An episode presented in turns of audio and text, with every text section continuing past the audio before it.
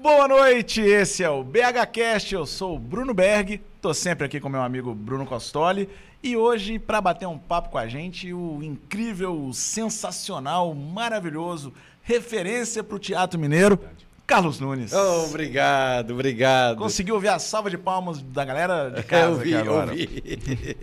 Agora eu tenho que comentar um negócio antes da gente começar de fato, que tem uma única coisa Sim, combinada não, mas é porque é no eu- podcast. Não. Uma única coisa, Então, que é o quê? Que você, já apresenta esperou. e já faz a pergunta direto. Você e não o esperou. conseguiu errar é, essa única é, coisa. é, ah, vamos começar É, de novo. mas- Boa noite, esse é o BHcast. Mas- É que, Carlos, a gente tem a primeira pergunta. Ah, é já tem uma praxe. pergunta? Tem. É, porque- é a única única, pergunta é combinada. única. É Mas antes de, conversa- antes de começar, você disse pra mim assim: eu queria que você fizesse uma coisa que viralizasse, que, que desse Vai lá, uma bomba, polêmica, né? é, uma polêmica, uma e tal. polêmica. E se eu for embora agora, será que isso gera uma polêmica? Acho que gera. eu, eu, mas não é a polêmica que a gente gostaria. Ah, tá, então tá. Então eu vou ficar. Fique aí, porque eu tenho a, embora pelo menos a a primeira brigou, pergunta. aí já começa a ficar mais, já pega É, mais. a gente Será- pode brigar no meio. A gente, pode podia- falar alguma coisa que te Uma ofende. briga aí, quem sabe? Já jogar a capivara Essa embora. capivara é a Hilda Furacão, inclusive. Ela Eu é- te joga a Hilda Furacão na cara e aí já começa o Já negócio. vai guerra de estilete pra cima dela aí. Mas, Carlos, a pergunta que o Costoli esqueceu de me lembrar aqui é: qual o seu lugar preferido de Belo Horizonte? É o Mercado Central. Eu não tenho a menor dúvida que é o Mercado Central. Inclusive, eu moro perto do Mercado Central por opção. É, quando eu estava procurando um lugar que eu quisesse morar em Belo Horizonte, e aí onde meu dinheiro dava, eu fui comprar perto do Mercado Central. Mas o que que te, que te apaixona no Mercado Tudo, Central? é o, tudo. o movimento, a Tudo. comida? Eu, eu, eu gosto de tudo, porque eu, eu sou do Cerro, né? De uma cidadezinha no interior de Minas Sim, Gerais e tal. Ô, E eu, eu acho que o, o Mercado Central tem o cheiro do Cerro, porque eu lembro muito pouco do Cerro. Eu saí de lá, eu tinha sete anos de idade e não vim para Belo Horizonte. Quando eu saí do Cerro, eu fui morar em Vitória, no Espírito Santo. Ah, é? É. Olha isso. E aí, é, eu, eu entro no Mercado Central, eu me sinto em casa, eu me sinto no Cerro. É uma, uma memória afetiva, é o Mercado, é o mercado Central. E aí, quando você compra queijo lá no Mercado Central, você só compra do cerro para ser barrista ou não? Eu sou barrista e meu pai trabalhou no Mercado Central, na Rua Guajajaras, ali no- na cooperativa de queijo. Então, assim, lá em casa todo mundo é viciado em queijo. Semana passada eu fui ao Cerro e a única coisa que veio na bagagem foi um queijo do Cerro. E o, o queijo do cerro, que, diga-se de passagem, é maravilhoso. E premiado, você sabe que no mundo, né? Sim, sim. O, o queijo do Cerro ganhou um prêmio em Paris, agora um prêmio super conceituado ano passado, né? Foi um, assim... Ah, foi numa... Mas tem muito queijo bom em Minas também. Eu, não, eu não consigo me apegar a um só, não. Eu, eu vou me apegando a vários, assim. Sim, mas tem, tem um do queijo, que um do cerro, um queijo que é todo mofado, não sei se você já comeu, aquele queijo mofado por fora e tal. Eu acho que... Não é, sei. Que tem um cheiro deve- muito forte. É, acho que os, os franceses gostaram por causa do cheiro, que é muito ser, faz forte. sentido. E, e fez o maior sucesso lá em Paris e voltou de lá com a medalha de ouro. Ó, eu, eu conheço, é, a gente tem um amigo nosso, o Kaique Dumont, ele é humorista Sim. também, que também é do Cerro, né? Isso. E, e ele também ele tem essa característica aí do cheiro muito forte. Então, não é à toa que o apelido dele era Kaique Torresmo, né? Mas é, né, o pessoal do cerro todo não tem esse cheiro forte, não. É, eu só- hoje tô, mas É. é. porque eu vim da rua e tal, mas geralmente calor quando eu vou mesmo, participar de um programa como o de vocês, tão importante, eu tomo um banho. Hoje não deu tempo. É, foi ótimo. Não é porque não é importante, né? É porque não deu tempo. porque é não deu tempo. Não, ok. O, o cerro é perto de Guanhães ou eu tô viajando? Sério, o cerro. É, o, o, o cerro é, não é barrismo, como você disse, mas o cerro já foi o maior município de Minas Gerais. Ah, é? O cerro era dali, de onde ele é, é Conceição do Mato Dentro, tudo era Grande Cerro, Guanhães, é, Rio Vermelho, e até na Bahia. Olha, esse programa também é cultura, tá vendo? Aí o Teófilo Otoni, que nasceu no Cerro, fundou a cidade de Teófilo Otoni, que era município do Cerro. Então o Cerro já foi tudo aquilo, até na. Bahia. E o Cerro, eu não sei se eu tô viajando agora, mas o Cerro também fica próximo, mais ou menos, de Diamantina. Sim, é uma hora de Diamantina. São mas 60 vinha até. A, você, peraí, você falou da Bahia Isso, Guanhães. isso, o Cerro Então você ia- falou outra cidade aqui que, que é mais próxima? É, Guanhães, Milho Verde, Milho Verde é distrito do Cerro, né? É muito famoso por causa daquela igrejinha com coqueiro que saiu na capa do Ah, LP é- do Milton Nascimento. Sim. Ah, Milho Verde, então. Eu achava que o Milho Verde fosse município também. Então é distrito do É Cerro. distrito do Cerro. É, região Ah, metropolitana ali do Cerro. É, Região metropolitana, claro, claro. A grande Grande Cerro. Cerro. Mas hoje tem quantos habitantes, mais ou menos? Você sabe dizer? O Cerro, acho que é 26 mil habitantes. É uma cidade muito pequenininha. E mesmo assim, semana passada, eu e Caete fomos apresentar lá a Pest Play e só ria. E teve. Galera foi? Lá Então, tem teatro? sei. Não, não, a gente fez ao ar livre no museu. Lá tem um museu Casa dos Ottoni. E aí a gente foi apresentado no museu ao ar livre. Eu já fiz lá o Francisco de Assis, do Rio ao Riso, e agora a gente fez é, A Pest a Play. E só ria. Que estava em cartaz até semana passada aqui em Belo Horizonte. Aqui né? em BH, no Teatro Marília. É o nosso timing maravilhoso para É. divulgar as coisas. né? Agora, você, ó, vai assistir a Pert Play, pega uma máquina no tempo, volte. Não, mas vai voltar a cartaz ano que vem, ou talvez esse ano ainda? Talvez esse ano a gente está tentando um teatro, mas que seja um teatro público, né? Porque nesses tempos difíceis, vocês sabem isso, vocês se apresentam muito também. Sim. É difícil alugar um teatro particular, né? Porque eles também ficaram fechados, então eles não podem é, abaixar o preço porque, Sim. né? Sim. Tá difícil para todo mundo. Mas eu fiquei curioso, você falou que o museu lá é a Casa dos Ottoni, que Isso. era a casa do Teófilo, então. É a casa do Teófilo Otoni. É Hum. um lugar lindo, um jardim maravilhoso. E aí ele nasceu no Cerro, ele, o Cristiano Ottoni também nasceram no Cerro e saíram de lá e saíram fundando cidades saíram que levam o fundando nome cidades. deles. Essas não são as duas que eles fundaram, não. Tem mais cidades que eles fundaram também. É, mas aí não podia ter nome repetido, né? Aí, tô esperando agora que alguém faça uma cidade com o nome de Carlos Nunes, né?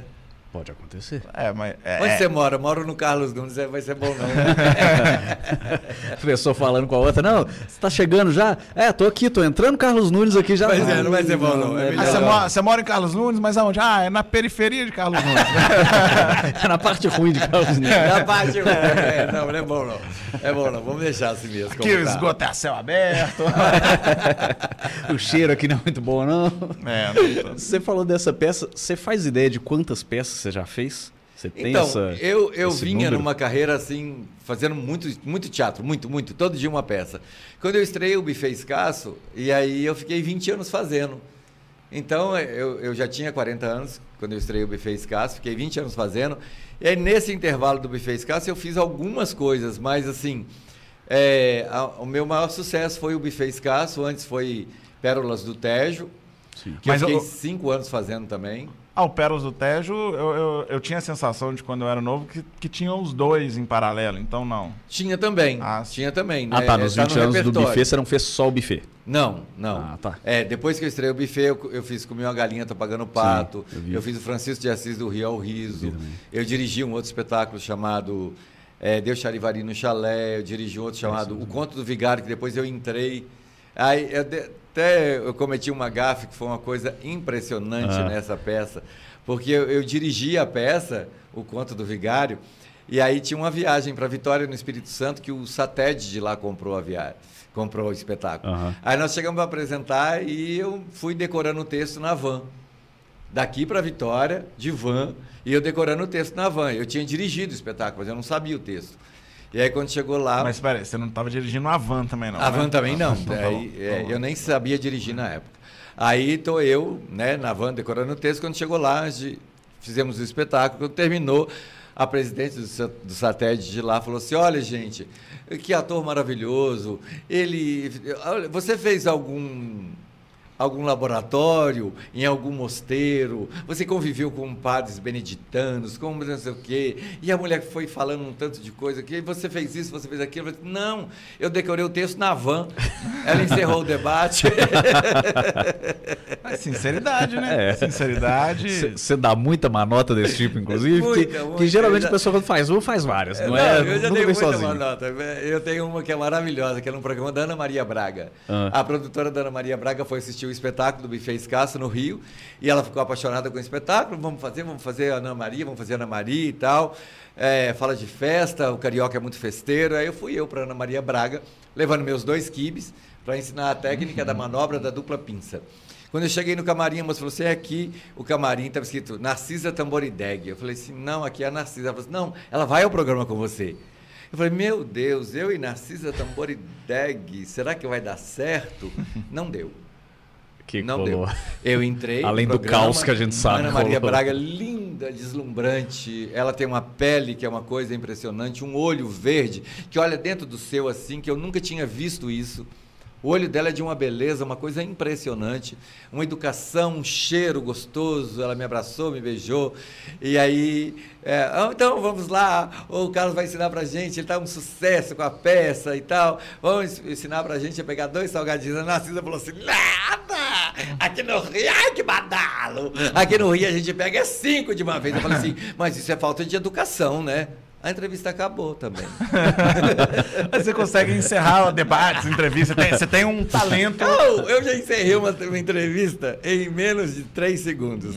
Eu, eu, eu dou muita gafe, eu dou muita gafe. Eu fui, nessa mesma época, eu estava no Rio de Janeiro fazendo a- o buffet escasso, e aí eu fui convidado para poder. Eu, eu falava com o divulgador assim: a gente está pagando uma fortuna para você, não consegue nada para gente. Arranje um programa para a gente ir. Falou assim, não, né, tá difícil. Tá. Ele conseguiu um programa. Aí eu fui no programa, era uma, uma televisãozinha pequenininha, no, no fundo de um, de um quintal assim.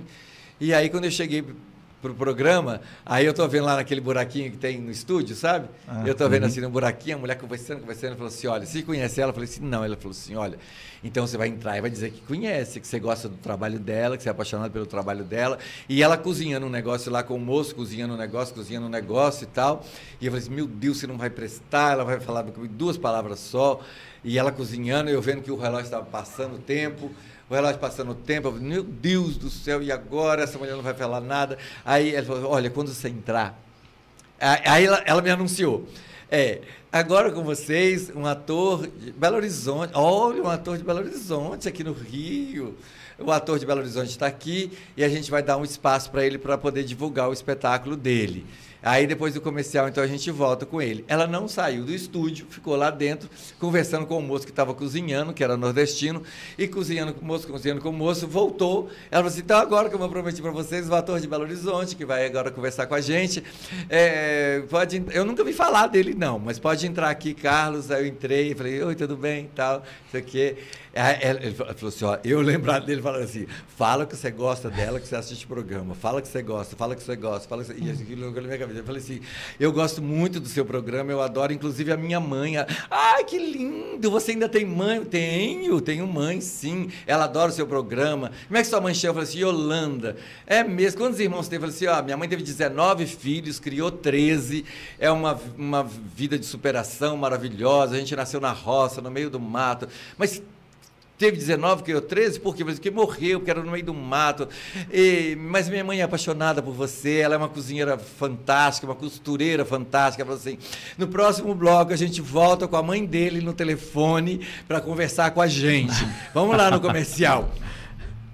Aí no comercial, assim, "Ah, o telefone pra gente ligar pra sua mãe, o telefone pra gente ligar pra sua mãe. Assim, aqui. Ela tá na A minha mãe não tem telefone, não. Nossa, eu achei que ia ser pior. No próximo bloco eu não voltei. Eu- não por- falei nem da peça. Por um segundo eu achei que ia ser pior. Eu achei que você tinha inventado que sua mãe gostava dela ou alguma coisa assim. Eles iam querer ligar pra ela e nem sabia do que tava falando. Não, porque não tinha jeito. O programa não pegava em Belo Uhum. Horizonte. O programa era só lá. Era um programa pequenininho, no fundo do quintal, entendeu?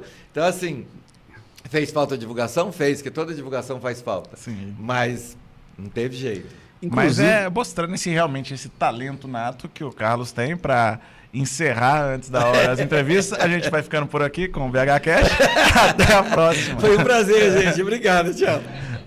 O, o negócio que eu ia perguntar, quando você falou aí do, do programa da, da Ana Maria, você também odeia, o mesmo tanto que a gente odeia, quando alguém, você vai em algum programa de TV, de rádio, o que quer que seja, e te pedem pra fazer um pedaço, um trecho da peça, alguma coisa assim. Porque pra gente, é, tipo, pra mim pelo menos, é, é terrível. terrível. Fala, não, aí você faz um pedaço, eu falo, não vou fazer, porque isso não vai ser bom. Não tem o público, não tem o negócio, não tem o clima. É, é um trem que eu acho horrível, horrível. E eu vejo eles fazendo isso com os outros, eu falo, ai, não faz isso não. Você também tem esse desespero ou pra você tá de boa, você eu vai e tenho faz e acha pede pra ótimo? contar piada. Eu tenho. Fala, conta a piada aí pra gente. É, conta uma piada pra nós aqui. Outro dia uma menina me chamou pra fazer um- um- uma live e eu falei assim, "Fa- é, eu não gosto de fazer live, não, não gosto. Ela falou assim, mas Bom, faz gente, comigo- então encerramos aqui faz a nossa. live, faz comigo a live. Não, aqui é podcast, né? Live É, não é. É, tá ao vivo, mas- live, não. É ao vivo, mas não é live, não, Live, tá, eu vinha, gente? Não. É. Aí faz uma live comigo, fala uma live comigo, eu falei, faço. Aí depois, quando passou dois dias, ela falou assim, Olha, é muito simples. Você vai postar no seu stories todo dia, você vai fazer isso, fazer aquilo, você vai fazer isso, fazer aquilo. E aí é só você contar umas, umas 10 piadas pra gente que o tempo passa rapidinho. Eu falei assim, eu não sei contar piada na live. Ah, não, você vai contar piada. Não, não sei contar.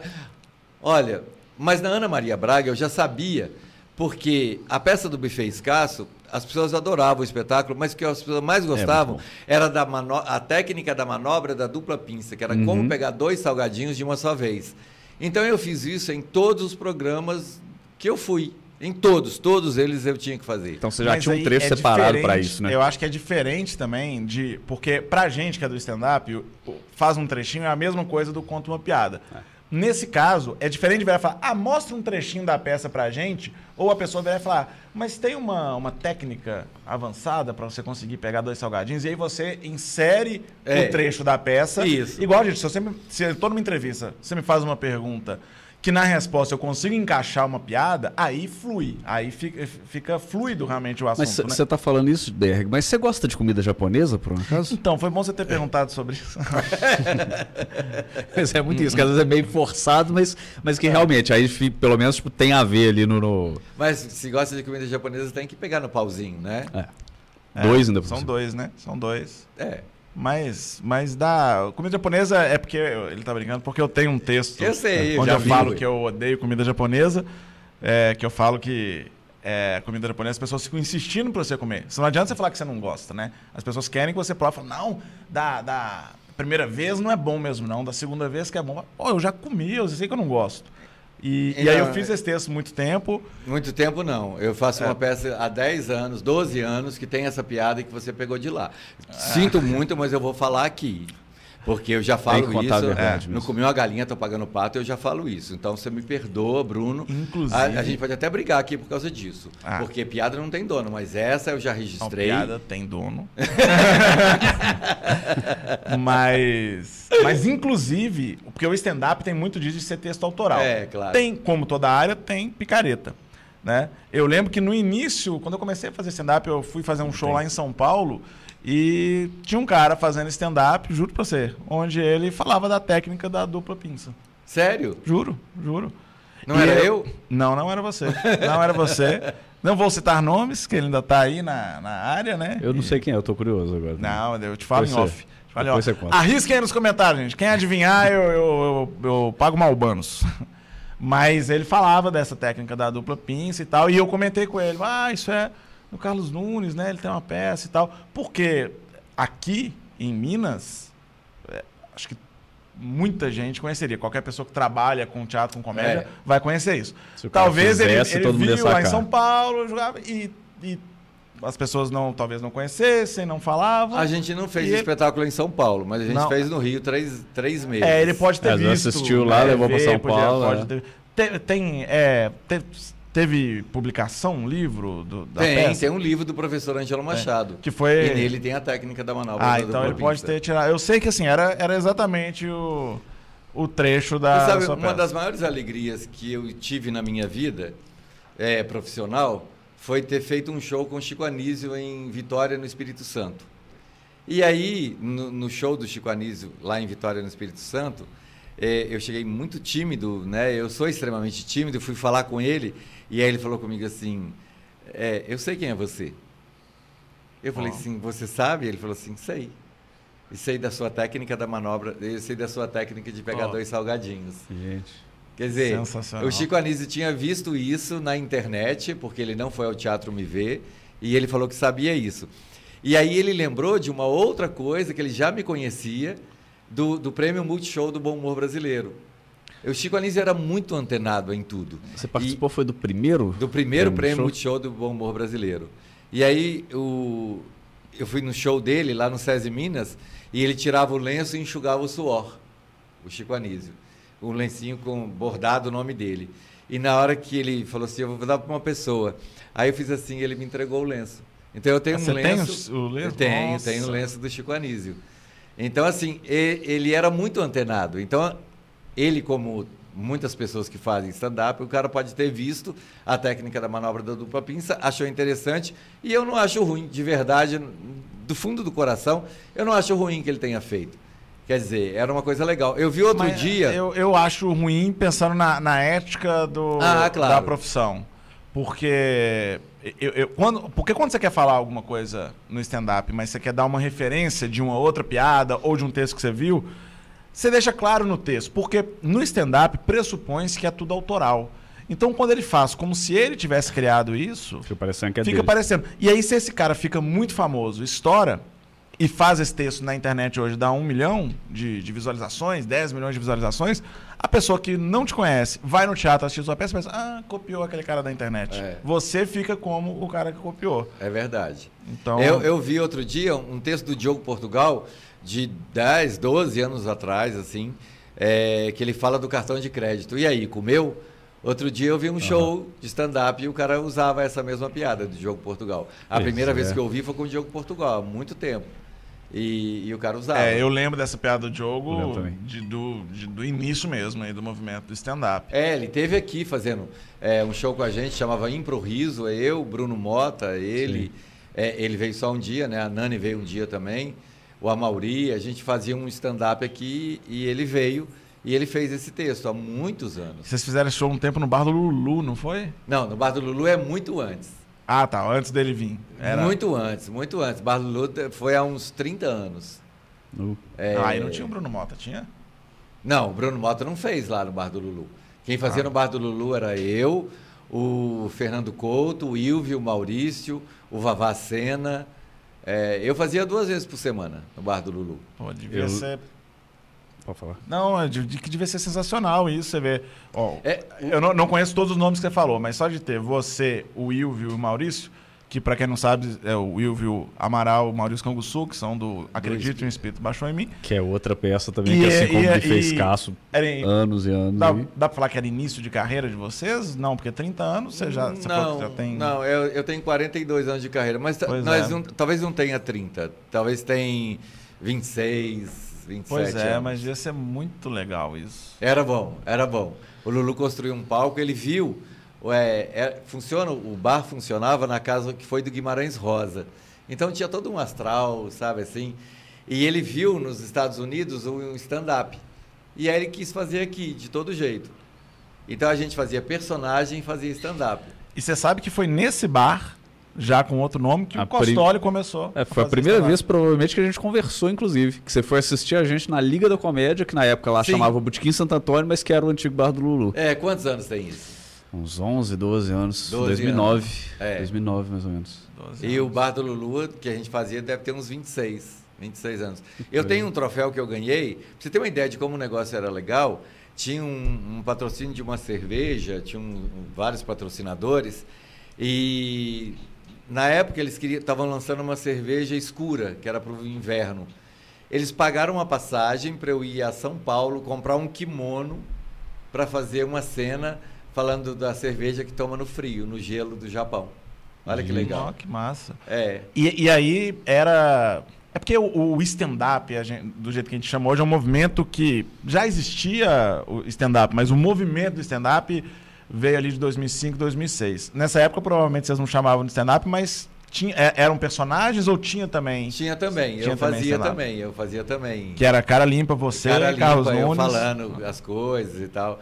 É, eu, eu fazia um personagem que era eu e Fernando Couto, a gente fazia taxi driver, motorista de táxi, que era uma paródia do filme. Uhum. A gente fazia os dois lixeiros, que era muito legal. É, é, dois lixeiros varrendo rua, que depois eu até fiz na internet isso agora, há pouco tempo, na pandemia. A gente começava a varrer, e aí eu me lembro de uma piada que era maravilhosa, que a gente achava uma nota de um dólar, foi quando veio o real. Quando que veio o real? 94. Isso aí. Em Isso aí. 94? Eu vou Real? acreditar, eu não faço a menor ideia. Sim. Então não era Não. o real ainda não. Então eu devia, porque é, o 94 é, quantos anos tem de para 94 tem 27 já. 27. Então pode ser isso. É, se pode for ser. 26, é. Aí veio o real, aí a gente achava uma nota de, de dólar, varrendo lá, mas não tá valendo nada isso, é real, não tá valendo nada. Nossa, que, isso aqui a gente tá usando em casa, eu como papel higiênico, não tá valendo nada. Eu ia comentar do, do Comi uma Galinha Tô Pagando um Pato, que tem, se for, acho que 12 anos, né, É, que acho estreou. que 12. É, e, e como ainda é muito atual, né? Infelizmente, aquele Infelizmente. texto. E como que essa aí é o contrário, né? Essa aí, in- infelizmente, não é mais atual. Inclusive, eu fui na temporada de estreia do Comi uma Galinha, pagando um pato. É, se bobear a apresentação que eu tava, você lembra. Isso sempre acontece, né? Quando peça que tem interação, a pessoa vira e fala assim, ah, eu fui num dia, você vai lembrar. É que você, você falou comigo, a fulana de não sei onde. Mas é porque nesse dia foi no Teatro Alterosa.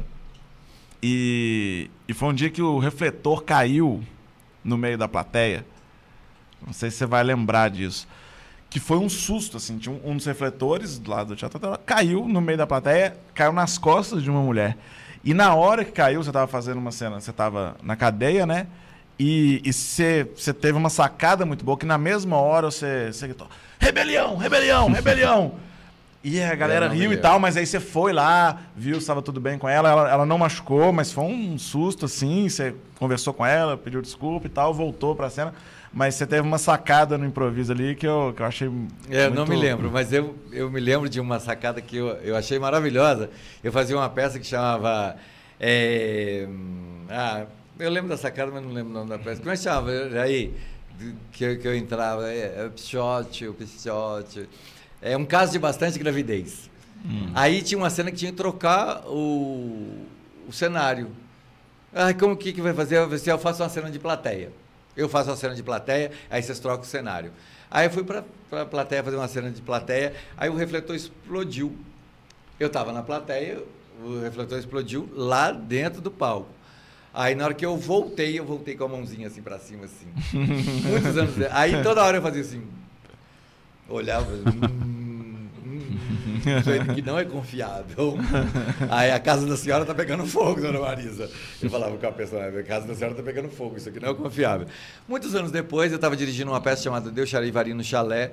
Aí o cara falou comigo assim, Carlinhos, pede um patrocínio para lavar roupa, era roupa de época, aquelas roupão. Eu falei assim, ah, não vai conseguir.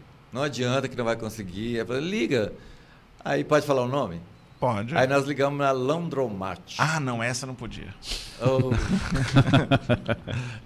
então eu vou embora. Aí o cara falou assim, né, não, é, eu, eu liguei e falei assim, eu queria falar no departamento, É, tá, tá, não sei o quê. Eu falei, tá, tá, tá. Eu falei, se eu podia patrocinar a gente, lavar roupa, ele falou assim, não, eu não gosto de teatro, não, não. A única peça que eu vi de teatro, no meio da peça, o refletor explodiu. eu gostei, foi do cara. O cara toda hora levantava a mão assim, falava, ah, essa cara. Eu falei assim, era eu. Ele falou assim, era, vou patrocinar vocês. Sério? E ele ficou lavando a roupa pra gente durante toda a temporada. Gente. Foi uma temporada curta, que o espetáculo foi um fracasso, mas. Mas as roupas estavam Mas, ó, tinindo. impecáveis, ó. Laundromat. Nem sei pronunciar. Laundromat. Laundromat, eu acho. Isso aí, inclusive, você falou, né? A temporada foi um fracasso. Isso é muito comum no teatro, né? Fazer toda a preparação, você passa tempos ensaiando, não sei o quê. Aí na hora que vai fazer não dá público, aí o teatro tem problema, aí acontece não sei o quê. Eu já é fiz um uma trem peça pra ninguém, você acredita? pra ninguém. Pra ninguém, no Teatro Francisco Nunes. Eu estreiei a peça no, na- no sábado. A gente fazia antigamente, era assim, ó. A gente fazia sábado, 4 horas da tarde, domingo, 10 da manhã e 4 da tarde. Aham. Aí estreamos sábado, 4 horas da tarde, foi muito bom, convidado. No domingo pela manhã, só tinha uma mãe e uma criança. Vamos fazer? Vai, a gente estreou ontem. O espetáculo vai pegar, chamava Naufrágios, Viagens e Fantasias. Peça infantil. Aí entrou a mãe com o menino. Aí tinha uma cena em que eu chamava o menino para subir no palco para ajudar a salvar o rio, que estava poluído. Isso tem 30 anos, mais de 30. Aí chamamos o menino, que tava, o rio estava poluído, para ajudar. Na hora que a gente chamou o menino, que ele subiu, a mãe saiu. Teatro Francisco Nunes daquele tamanho, 500 pessoas. A mãe saiu e foi embora. Aí depois a gente perguntou, por que, que a senhora saiu? Ela falou assim, ah, fui fumar. O menino estava com vocês mesmo, eu fui fumar. Eu Aí achando que ela tava com medo de ser E como é que chamada. vocês devolviam o menino? Porque em algum momento ele volta pra voltava, né? onde? Não, ele não voltou. Ele ficou com a gente. Ah, ele ficou em cima do Ele ficou- palco? ele tinha um barquinho, ele subiu no barquinho, a gente nadava no barquinho. Tinha um mar imenso que a gente balançava, um pano azul. E o menino ficou lá com a gente. Eu, e eh, a gente apresentando pra ninguém, que a mãe dele foi fumar. Eu achando que ela fugiu, achando que ia chamar também. Porque teatro tem isso, né? Eu ia no teatro antigamente, ficava morrendo de medo dos outros me chamar pra participar. Nossa, eu ficava olhando, falando, não, me olha, não me chama aqui, não fala comigo, não. Eu odeio também. Pois é. Eu brinco sempre, mas eu não gosto que mexa comigo, não. É, É, eu gente. até evito um pouco, às vezes, interagir muito com a galera, porque eu sei que tem gente que não gosta e eu também não curto tanto, então eu faço umas coisas bem. Mas no buffet era impressionante, porque eu, eu chamava o cara de derrotado. Falava assim, você é um derrotado, sabia? e aí, às vezes, a pessoa ficava assim, meio sem jeito e tal. Mas quando já estava vazio, eu tinha medo. Mas quando estava lotado, eu sabia que as pessoas iam me ajudar. Tem, Aham. tem, tem uns- o Edgar Quintanilha. É. O Edgar Quintanilha, ele sempre teve um estilo de humor que é- a gente, eu achava muito engraçado, mas é muito arriscado, porque ele pegava as pessoas na plateia, ele tinha, ele tinha um texto que ele, ele falava que todo homem trai. Aí ele, ele pegava um casal na plateia e falou: Vocês dois estão namorando? Como é que você chama? Ah, Matheus. E você? Alice. Alice, você sabe que o Matheus te trai, né? E falava sério: Você sabe que o Matheus te trai, né? Trai? Não trai, Matheus? Eu, e, e ficava fazendo texto em cima disso. A gente, nossa, um dia o Edgar ainda vai apanhar no palco. Nunca aconteceu. Já aconteceu dele, dele, dele sem querer, descobrir um casal de. Que tinha tido um escândalo na cidade, que descobriu que estava traindo mesmo. E aí o povo riu além da conta. A gente não entendeu nada, depois que acabou o show, a gente descobriu. Se que- que puder, tinha eu vou te contar uma coisa também. Mas assim, é do meu irmão, a Mauri Reis. É meu irmão, meu irmão. Tem uma cena na peça dele que ele fala assim: O seu pai come a sua mãe. A sua mãe come seu pai. Aí o cara falou assim: Vambora, eu quero ouvir isso não. eu, eu e o Fernando Couto, a gente foi contratado. Pode, eu posso falar? Claro. Eu e o Fernando Couto, a gente foi contratado para fazer uma festinha. A moça falou assim: ó, a dona falou assim: olha, o meu filho vai casar. Aí eu queria que vocês fizessem uma brincadeira. Que vocês fizessem uma brincadeira com ele. Na, aí vocês vão entrar na sala varrendo. Na época do Lulu. Aham. Vocês, vão- vocês vão entrar na sala varrendo. E aí vocês vão falar assim, ah, e ele, tá- ele foi acampar, tem 15 dias que ele estava acampando. Ele e um colega dele ficaram 15 dias no meio do mato, fizeram uma trilha, não sei o quê. E aí, é, e essa despedida de solteiro deles. Eu queria que você entrasse e brincasse com ele. Fala desse acampamento, que você achava que não dava certo aquilo e tal, não sei. Pode, pode deixar, pode deixar. Isso é com a gente mesmo. Aí, na hora que nós olhamos assim, na, na coisa assim, que a gente viu, o cara tava lá assim, não, por quê? Eu vou falar uma coisa pra vocês. Não sei o quê. Couto, a gente não pode brincar com esse cara. Ele é gay. Ele tá casando, mas ele é gay. A gente não pode falar. Você não vai fazer uma piada, vai você vai só contar para as pessoas. não vai funcionar, porque ele é gay. A mãe dele só que não sabe, mas a noiva sabe, o, o cara que com ele sabe, O namorado sabem, dele sabe. Todo mundo já sabe. E aí a gente ficou sem graça para mexer com ele, porque a gente sabia que ele era gay. A gente via que ele era gay, porque ele ficava- ele não se cabia na sala. E a mãe dele agora está sabendo. Ah, mas deve, deve saber muito, já deve ter separado. há É só finge que não sabe também. é. É, né, né? Todo mundo sabe que todo mundo sabe. Isso é uma peça do Miguel Falabella que é genial. Que é meu sonho montar. Qual que é a ideia sobre isso? É, é sobre isso. Todo mundo sabe que todo mundo sabe. É a história de uma socialite falida, tem um filho gay e, e aí ele ela- começa a, a peça, eu vi com aquela maravilhosa que fazia tomar lá da cá, que era a sogra dele. A, Araciba Lavonina? não, a outra. Ah, não, a sogra. A, é, a- Não, a sogra. Não, é toma lá da casa. Você tá aí no site de É. baixo. É verdade. Não, não, é, essa era do saio de baixo. Aí ela, ela é- começa ela se despedindo dos móveis da casa. Vai tudo embora, vai tudo embora. Ai, adeus, piano de cauda, adeus isso, adeus aquilo. E todo mundo sabia que todo mundo sabia. Então ela falou assim, filho, eu já sei que você é viado, pelo amor de Deus, arranja um homem rico pra você casar. A filha, eu sei que você é sapatão, arranja um homem rico, é uma mulher rica, pra você casar. E, e a trama era mais genial, sabe? Porque todo mundo sabia de todo mundo, mas todo mundo, ninguém comentava, né? Aquela coisa assim, meio... Bem. Arlete Salles. O que eu ia falar, Que inclusive. é genial. Foi o Mas segundo era o que eu, que eu ia pensei, falar, é. Mas só que eu, igual a você, não lembrei. Não, eu não falei pra ver se alguém lembrava, né? Dar oportunidade aí pra todo mundo se destacar, né? Vocês também têm, inclusive, um negócio de quando rola o trem desse, só que é o que ele falou. Mas se ninguém falasse, eu não ia procurar na internet.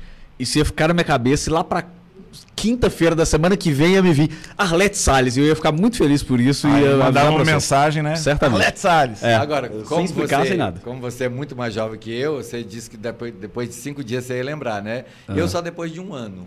Aí eu ia lembrar. Let's... Oh, meu Deus. É, apesar que eu nem posso falar muito também, que minha memória também não. Ah, é, isso Não, é o. Agora, a memória de vocês que fazem stand-up é genial. Eu não tenho mais esse, essa memória que vocês têm, que vocês bolam a piada e chegam em cena e já. Eu preciso do ensaio do teatro, dois meses de ensaio, aquela disciplina mesmo. Mas te falar que eu acho o contrário, eu tenho muito mais inveja, porque o, o stand-up eu acho que eu só consigo fazer porque fui eu que escrevi. Então, como eu escrevi, eu já sei mais ou menos o que eu quero dizer. Claro que eu decoro ali, tem também um ensaio para decorar, mas assim, de ir escrevendo, só de ir escrevendo já vai. Quando eu pego algum texto, já fiz uns testes, por exemplo, para comercial. É, isso aqui é três linhas. Que dificuldade para decorar, para falar exatamente aquelas palavras daquele jeito, eu acho muito difícil. Mas, muito difícil. mas o stand-up também a gente ensaia bastante, só que a gente ensaia sozinho, né? Às vezes dentro da nossa cabeça e tal, Mas- porque como a gente tá sozinho, né? Vai passando o texto. Porque não tem a- uma marcação, né? Porque Vou ensaiar terça, quinta e sexta, né? É, no teatro, normalmente você tá com outras pessoas em cena. Até, apesar que você, né, a maioria da- das peças que você fez, você tava sozinho, né? Então, aí sabe o que eu tenho que fazer? Eu gravo quando eu, eu decoro a entonação também, né? O jeito que eu quero falar. Quando eu já sei como é que eu quero falar, aí eu gravo e vou escutando no, no carro. Aham. Ah, eu, eu Eu faço faço isso isso também. Faço menos do que deveria. Porque eu, eu faço uma coisa que, que. Não façam isso em casa, crianças. Mas eu desenvolvo os meus textos de stand-up mais em cima do palco. Eu tenho mais facilidade de desenvolver ele em cima do palco. Eu vou com a ideia e eu fecho, eu formato ele, as palavras, a entonação, o gestual, no palco. Quando eu levo isso já pronto, eu sinto que fica um pouco, pouco natural. Mecânico. É. E Quando- quando, eu, eu vou desenvolvendo no palco, chega num final que eu, que eu tenho uma partitura prontinha. Eu sei, é, é, tá, o microfone está sempre na mesma mão, em tal palavra, eu aponto, eu mexo e tal. O tom de voz é idêntico, mas aquilo foi construído naturalmente no palco, porque eu, eu fui chegando naquele tom, entendeu? Não corre o risco de não chegar? Corre, mas se, se Não chega com frequência. É. É, po- porque depende também do tanto de apresentação que a gente está fazendo. É, quando tá um ritmo grande de apresentação, eu consigo ir, ir- ir moldando esse texto. E aí, por isso que é importante a gravação. Eu gravo as primeiras vezes que eu faço para ver, ah, isso aqui funcionou bem. Ah. Então, isso aqui mantém. Ah, isso aqui eu preciso mudar. Só que aí eu não fico. É óbvio, eu, eu, eu penso em casa, ah, talvez falar assim, assado, mas o jeito final que o texto fica mesmo, ele acontece no palco. Eu, eu- é uma dificuldade minha, que eu acho que os atores têm isso de conseguir ensaiar. é, como se, é, treino é treino, jogo é jogo, né? Mas conseguir ensaiar como se fosse valendo. E, e eu acho muito diferente a energia quando o público tá ali te vendo, é, é muito diferente. Eu acho isso também, que com o público é outra coisa. A gente ensaia um espetáculo durante dois meses e aí você só sabe se a comédia funcionou na estreia. Sim. Então, mas a gente já está tudo certinho, tudo, tudo ensaiado. Por exemplo, o meu espetáculo Eu e a Caete, a gente tem a maior consciência de que quando a gente estreou, o espetáculo não estava pronto. Ele ainda precisava de muita coisa para ser um bom espetáculo. Hoje a gente tem a certeza de que é um espetáculo que faz rir as pessoas. Não vou dizer que é um bom espetáculo, que é pretensão da minha parte, mas hoje é um espetáculo que a gente tem certeza que faz rir. No sábado, que o teatro estava lotado, todas as falas a gente faz quatro cenas. A primeira cena é um casal é, lá na Idade da Pedra tentando fazer um sexo. A segunda cena são duas aeromoças. A terceira são duas velhinhas que morreram nesse avião que estavam as duas aeromoças. No sábado, todas as falas, todas as falas, uma cena de 20 minutos, as pessoas riam. Todas as falas.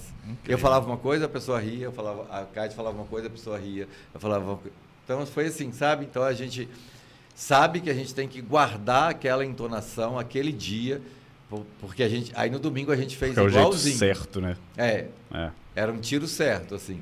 No segundo dia, no terceiro dia que foi no domingo, aí o público estava menor, mas a gente já fez com a mesma entonação, com a mesma força, com a mesma alegria. E eu vi uma, uma comediante falando uma vez que, que às vezes a, a pessoa é boa, a pessoa não é ruim, ele é bom ator. E eu acho que isso acontece comigo, mas a pessoa se intimida diante da plateia. Eu me intimido. Às vezes eu vejo uma plateia e eu tenho medo dela. E aí ela, ela diz que se a, se, a, se a plateia descobre que você está com medo, ela não ri. E eu acho que foi exatamente isso que aconteceu comigo em Curitiba, quando o Diogo Portugal me levou no Risadaria. Eu olhei a plateia, eu me intimidei. Risorama. No Risorama. No Risorama. O que, que eu falei? Risadaria. Não, é, foi Risorama. né? E aí eu me intimidei. E aí eu já entrei com medo, assim, da plateia e... Mas tem alguma coisa específica que te faz, por exemplo, ficar com medo da plateia? Ah, sempre, se for, Serem sei lá, muito Curitiba. grande, ou se for muito É, pequeno, ou se forem de Curitiba, Se ou forem curitibanos. tem alguma coisa específica fora, isso, Se alguma, alguma característica? né? Não sei, eu acho que não. Porque eu fiz o buffet escasso durante três meses no Rio e eu já tive na plateia, eu tive na plateia a Bárbara Eleodora. Uhum. É, a Bárbara Eleodora vocês talvez não conheçam, mas foi a crítica mais maldosa que já existiu neste país. Ela falava mal de todo mundo. Numa semana antes do meu espetáculo, ela foi ver a Leandra Leal, que para mim é uma das grandes atrizes deste país, das grandes, e mandou ela mudar de profissão na crítica dela. E ela foi ver o buffet escasso, ela assistiu, e aí ela falou com a minha produtora assim, olha, é muito ruim, é muito ruim, mas eu não vou escrever porque eu não quero atrapalhar a carreira desse menino, porque ele é muito bom. E aí na semana seguinte, o crítico do, do Globo foi ver, né, de onde ela trabalhava, foi ver, e aí falou exatamente isso, que o espetáculo era muito ruim, mas que eu era muito bom. Aí eu fiquei super feliz. E aí ele ainda falou que eu parecia o Oscarito, e lembrar o Oscarito não era para qualquer um. Na semana seguinte, lá no Rio, a crítica funciona muito. A família do Oscarito estava toda lá na plateia me assistindo, e aí foi uma emoção muito grande, né? Não, que massa. Que massa. E o... E, e eu, rapidinho, só porque, pegando o gancho que ele falou aqui, você falou. que- ah, Inclusive, queria depois a gente conversar sobre o prêmio Multishow, que você falou que, que, que participou do primeiro. Eu também participei. é, não do primeiro, participei já dessa versão mais, mais, mais nova, né, que rolou depois. Mas é porque eu tive uma crítica parecida com a sua, mas ela ah, não me mandou mudar de profissão. Parecido com a da Leandra Leal, na verdade. Que foi pra mudar de profissão. Ela me falou pra eu mudar de amigos. Eu fiz a. Foi a. Como é que chama? A, a Natália Klein? Natália Klein. Que é a jurada, que é a que pega mais pesado. Eu fiz. E realmente a minha apresentação foi muito ruim. Eu não tiro a razão dela. Mas eu, ela é muito concordo. boa. Eu, Você nunca vi viu? nada dela. Eu só conheço uma série que ela tinha no Multishow que, que eu nunca assisti. Então eu não posso falar bem ou mal, mas É eu também não conheço ninguém que assistiu. Então. Eu assisto, eu vejo aquela mulher falar cada coisa para as pessoas, eu falo assim, ela não pode falar isso. É, eu acho que ela não entende, acho não, claramente pelo, pelas coisas que ela já falou no Prêmio Show, ela não gosta, ela tem um preconceito com stand-up e ela não entende, ela não sabe como que é feita a comédia ela está no stand-up. lugar errado. E então, ela né? critica. Tanto que o Fernando Caruso briga muito com ela lá. Mas assim, o, o prêmio Multishow é feito não pra, pro. Não sei a, a sua, quando, quando teve, mas esse prêmio Multishow Atualmente. mais atual. É, quer dizer, ele nem existe mais, né? Mas ele era feito não para os participantes, ele era feito para os jurados. Era um, era um circo para os É. jurados. Então a ideia era essa, tipo, é- é- é- porque precisava teve- ter gente que a Fernanda Klein ia de- de- detonar. É porque TV Porque era tem isso isso também, que né? Às vezes é gerava. mandaram ela fazer, né? Às vezes ela É. às vezes gosta, mas fala, ó, você tem que detonar o povo aí pra, pra, pra gerar engajamento, Mas pra é porque gerar você gente pode falando. criticar de uma maneira delicada igual. Eu não, eu não discordo Mas de nada aí que ela o povo falou não vai achar tão legal. dia. Eu, realmente, a minha apresentação não foi legal. É, mas ela virou e falou assim... já- ela já tinha terminado. Ela já tinha falado, tinha falado que tinha achado terrível, que ela sentiu vergonha alheia enquanto me assistia. Aí os outros foram falar. Aí no final, tava encerrando, eu tava saindo do palco. Ela falou, não, deixa eu falar mais uma coisa, Bruno, vem cá. Aí eu voltei. Falou, Bruno, fala uma coisa. Você tem amigos? Eu Falei, tenho. Falei, não, porque é o seguinte, Bruno. Se você tem amigos, seus amigos sabiam que você ia fazer isso aqui hoje no palco e deixaram, você precisa mudar de amigos. E acabou. Você não falou nada para ela? Eu não tinha microfone para responder. Ah, tá. É, é. outra coisa porque que eles é isso, fazem, né, porque o show ali é dos jurados. Apesar de que se eles deixassem os, os participantes responder, podia gerar umas tretas que não ser legal. Só que o jurado. Mas eles não querem muitas vezes o jurado ia sair né? perdendo. É. É. muitas vezes o jurado sai, sai perdendo. E aí ela falou isso, e aí o diretor do programa me chamou logo que eu saí e falou: Bruno, pode ficar tranquilo que essa parte não vai entrar na edição. E não entrou, mas agora todo mundo sabe. Então, todo Então, mundo, eu- as cinco pessoas que estão assistindo a eu, gente sabe. aprendi, eu aprendi uma coisa maravilhosa. O jornal, eh, com o Fernando Couto que eu aprendi isso. Ele fala assim: o jornal que fala mal de você, amanhã está na feira embrulhando peixe. O jornal que fala bem de você, amanhã está na, feira embrulhando peixe. É, a gente construiu a nossa carreira, a gente paga as nossas contas com o, o suor do, do público que vai nos ver, com a risada do público que vai nos ver. Então, é, a, a opinião dela nunca, nunca me, me importou, É, sabe? Isso aí tem É, até a ver com um negócio e que eu essa também, falo. essa crítica que ela fez, porque eu concordava. Eu achava que ela não precisava ter sido tão escrota, mas eu, eu sabia que eu não tinha ido bem no dia e que não merecia um elogio. Então, É, eu- isso aí até tem a ver com o trem que eu sempre falo, que é o trem que eu tento levar pra minha carreira, que é tentar levar o elogio e a crítica negativa da mesma forma. É. Se alguém vai e comenta no negócio meu e fala tipo assim, nossa, isso é horrível, você tem que mudar de profissão, eu não levo a sério do mesmo jeito que a pessoa que vai e comenta, nossa, genial. Eu falo, não, isso aqui não é genial, né?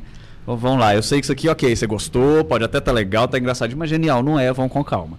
É o Porque que senão o- é isso, o você acredita sum- Ah, eu só acho em um. maravilhoso O isso. Suassuna É. é. Toda vez que eu escuto a palavra genial, eu lembro de Suassuna É. falando É. de chimbinho. Exatamente, exatamente. Pra quem não sabe aí, gente, o Ariano Suass- Suassuna, ele comentou uma vez que Mas, para quem não sabe, então fala quem que, que Ariano Suassuna escreveu. um grande escritor brasileiro que escreveu várias obras, como por exemplo, O Alto da Compadecida. O Alto da Compadecida, que é muito bom, inclusive o filme A também é genial. O Santo e o O Santo e a Santo Porca. E, E eu- não sei outros. É. Mas, ele, vários. mas Mas, ele tem é, muito, muitas peças, muitos livros. E não, pro- se você não conhece Ariano Suassuna, procure vídeos dele na internet, porque ah, eu faço stand-up, eu admiro várias pessoas que fazem stand-up. O Ariano Suassuna nunca fez stand-up, mas os vídeos dele as são, entrevistas dele. são, É. são muito melhores do que qualquer stand-up que você já conheceu. Ariano Suassuna é Mas genial. o- Ele é Aí genial. vai, Bruno. vai. Mas o que ele disse é que ele falou que esporte, alguém que é comentou com ele Náutico, muito melhor. o Paulo Araújo Alguém, alguém tomar. comentou, Náutico provavelmente já deve estar perdendo de alguém hoje, é, mas o Ariano Suassuna ele comentou que alguém falou pra ele, ah, porque o Chimbinha, lá do, do, do Calypso, muita gente deve nem lembrar, mas o Chimbinha não sei o quê, porque ele é genial. Alguém escreveu em algum lugar que o Chimbinha era genial.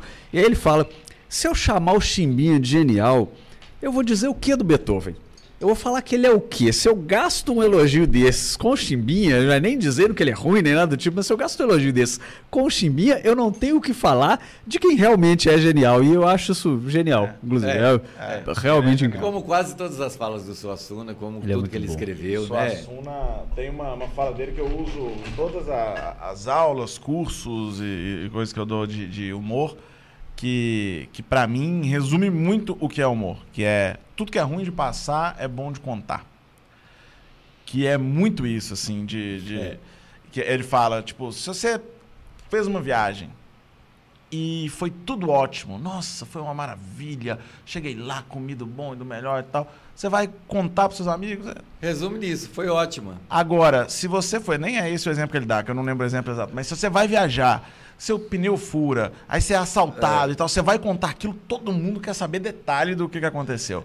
E a gente conseguir é, usar as nossas tragédias pra fazer as pessoas se divertirem, eu acho a melhor coisa do mundo. Tanto que quando acontece alguma coisa ruim comigo, e acho que a maioria da galera que faz stand-up pensa assim também, ac- acontece uma coisa ruim, você vira e fala, ah, pelo menos vai virar um texto. Então, é, o, o- Pérolas do Tejo, né, que é, um, que é um meu espetáculo, que quando eu ganhei o segundo lugar no prêmio Multishow, o prêmio na época era 5 mil dólares. Eu peguei esse dinheiro e investi em mim.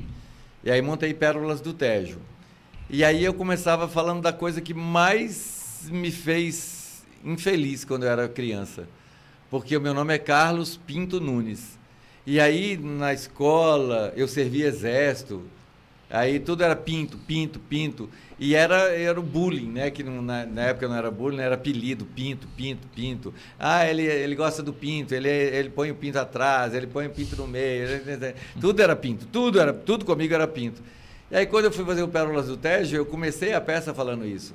Meu nome é Carlos Pinto Nunes, mas pode chamar de Carlos Nunes, que o Pinto já tem muito tempo que eu não uso. E aí e, o prêmio Multishow era a mesma coisa. Eu comecei com esse textinho falando isso. É, o, o Pérolas do Tejo já tem 30 anos, então o prêmio Multishow tem mais de 30. É, o prêmio O Multishow. primeiro prêmio. o prime- É, eu não sei. Tem mais de 30. Eu não sei quando foi. Mais de 30. 30 anos seria 91. Ah, mas se você usou Pérolas do Tejo lá, quer dizer que Pérolas do Tejo veio antes. não, do montou o. Pérolas do Tejo depois do prêmio. depois Ah, do montou prêmio. depois. É, Ah, tá. é. Depois do É, prêmio. não, então realmente. Inclusive, é, Agora- como é. Porque imagino que então tava no começo do canal Multishow também. É, né? estava bem no começo. Ainda não tinha o, o lugar Multishow. A gente ia na net aqui. Na net levava uma fita VHS, que tem muita gente que nem conhece. A gente levava uma fita VHS com um texto. Eu gravei no último dia, na última hora. Eu gravei e a Gorete Milagres gravou. A gente gravou no último dia, na última hora. A gente levou lá na NET, na, no bairro Cachoeirinha, entregou. E aí eu estava fazendo uma peça que era a produção do Rômulo Duque e da Marisa do Prado, que chamava é, Alfredo Virou a Mão. Sim. E aí, ah, eu assisti essa peça. É, e aí chegou, mas não comigo. Não. Que eu fiz não. lá não, atrás. Não. E aí, eu estava fazendo Alfredo Virou a Mão, aí chegou a carta do Multishow dizendo assim: olha, você foi contemplado no prêmio Multishow do Bom Humor Brasileiro, canal fechado. Não sei. Pessoal, estou contratado na televisão. E aí cheguei e falei assim: não, não quero fazer essa peça mais, não. Saí da peça. E, e, a, e a peça virou um sucesso, né? Durante muitos anos. Na, a peça virou um sucesso. campanha. Mas eu já tinha feito um outro sucesso, que era com o Rogério Cardoso, o Rolando Lero, que era a comédia do sexo. Você lembra? O Rolando Lero? Sim, do Rolando sim. Lero, claro. Então. a peça eu lembro só de nome, não É. a gente tinha feito a comédia do sexo, que foi um ano de teatro lotado, lotado no Teatro Marília. Um ano. Um negócio que eu ia perguntar na hora que você estava falando de, de ensaio e coisa e tal. cê- Quando você decora um texto que, não foi você que escreveu e você vai fazer para a peça, você decora ele exatamente do jeito que é escrito? Decoro. Palavra por palavra e faz do palco Exatamente. palavra por palavra. Pois é, isso É, aí para mim é. Mas, mas o que acontece? muito difícil. Antes de eu decorar, eu, eu ponho ele na minha embocadura. Ah, eu tive até muito problema. Muito problema tá, não, você porque mexe meu nele irmão, antes. É, eu, eu dou uma mexida antes. Aham. Eu tenho um irmão, né, que é o que escreveu o Francisco de Assis do Rio ao Riso. Uhum. Ele chama Márcio Ar- Ares, ele é agora reformado, tenente-coronel da Polícia Militar, e o texto dele é muito formal. Então, é, eu acho lindo. Mas é- ele fala assim: Mas Francisco não foi feliz naquela guerra, foi prisioneiro. Antes prisioneiro de fama, de fortuna, de festas e banquetes, depois prisioneiro de guerra e de uma vontade que não era um dele. Um jovem rico e invejado vai ficando enfraquecido, preso de uma infelicidade que não tinha nome. Dizem as más línguas que Francisco estava ficando fraco, não só pelos meses de prisão na guerra, mas pelas noites de esbórnia e de vícios. De fato, vai ficando diferente. O jovem filho rico de um homem rico. E aí eu falava assim: olha, isso não cabe na minha boca. Ele falava: cabe. Não, isso não cabe na minha boca. Um jovem filho rico de um homem rico. Isso é poesia demais, eu sou escrachado. Ele falou assim: então, nós vamos mudar isso. Vamos mudar. E aí eu fui até eu conseguir falar do jeito que ele queria que eu falasse. Ele não é o diretor da peça, Uhum. mas ele queria que eu melhorasse o meu vocabulário. E para mim foi ótimo isso. Então eu aprendi algumas palavras com ele. Depois de quase de 35 anos de carreira, eu aprendi muitas coisas que funcionam pela beleza. O jovem filho rico de um homem rico. Eu acho de uma beleza isso, sabe? Assim. É, eu, eu e, acho... eu, e eu relutei muito para falar. Então eu, eu, de- eu decorei o texto do jeito que ele escreveu. É, eu acho muito legal, mas eu, por claramente não ser um bom ator, pra mim é muito difícil decorar um, É repetição, um texto né? exatamente. Pois é. É repetição. Só que assim, pra falar a primeira vez principalmente, porque o meu acaba que eu decoro igual o Berg falou, muitas vezes eu faço exatamente do mesmo jeito, as mesmas palavras, os mesmos movimentos, tudo igual. Só que principalmente a primeira vez ou na hora de escrever, eu tenho que colocar do meu jeito. Às vezes eu escrevo, quando eu vou ler, eu falo, não dá pra eu ler isso aqui desse jeito. Isso aqui não tá natural. Eu escrevi parecia que tava, mas agora que eu fui falar tá errado. Aí eu vou já mudo pra quando eu for fazer já fazer diferente, porque eu acho muito difícil. Ainda mais quando não foi eu que escrevi. Às vezes É- quando eu é escrevi porque já Eu acho- que o stand-up é diferente. O stand-up é, é hiper coloquial. Né? É você. Né? É, mas é porque assim, se o Berg escrever no coloquial dele, pra mim vai ser difícil fazer. Porque eu vou pegar e vou falar, ai, mas não, não usa essa palavra, isso aqui não, não tem nada a ver, acho, acho muito difícil. E acho difícil decorar, lembrar exatamente, nossa, tipo assim, aí eu tenho que dizer, a garrafa estava cheia e gelada, ou a garrafa estava cheia de água gelada, na hora que eu for falar já, já não sei qual que é o certo, Não, tem que essa olhar de novo e falar o que, que era mesmo. Acho muito Essa difícil. disciplina eu tenho, de decorar. Eu tenho Porque tem, disso. tem autores, por exemplo, os caras que escrevem novela, eles não querem que você mude uma vírgula do Pois que eles é. escreveram. Então, eu, eu me preparei para fazer novela, não fiz, mas eu me preparei para fazer, e aí eu aprendi a decorar o texto como ele estava escrito. Algumas coisas que eu fiz, é, alguns programas de humor, eles também cobravam o texto do jeito que estava escrito. É um, Né? Quando eu fiz Zorra Total, assim, era comédia, mas ele queria que falasse o texto como estava escrito. É, eu lembro que, até recente, um cara me chamou pra gravar um curta.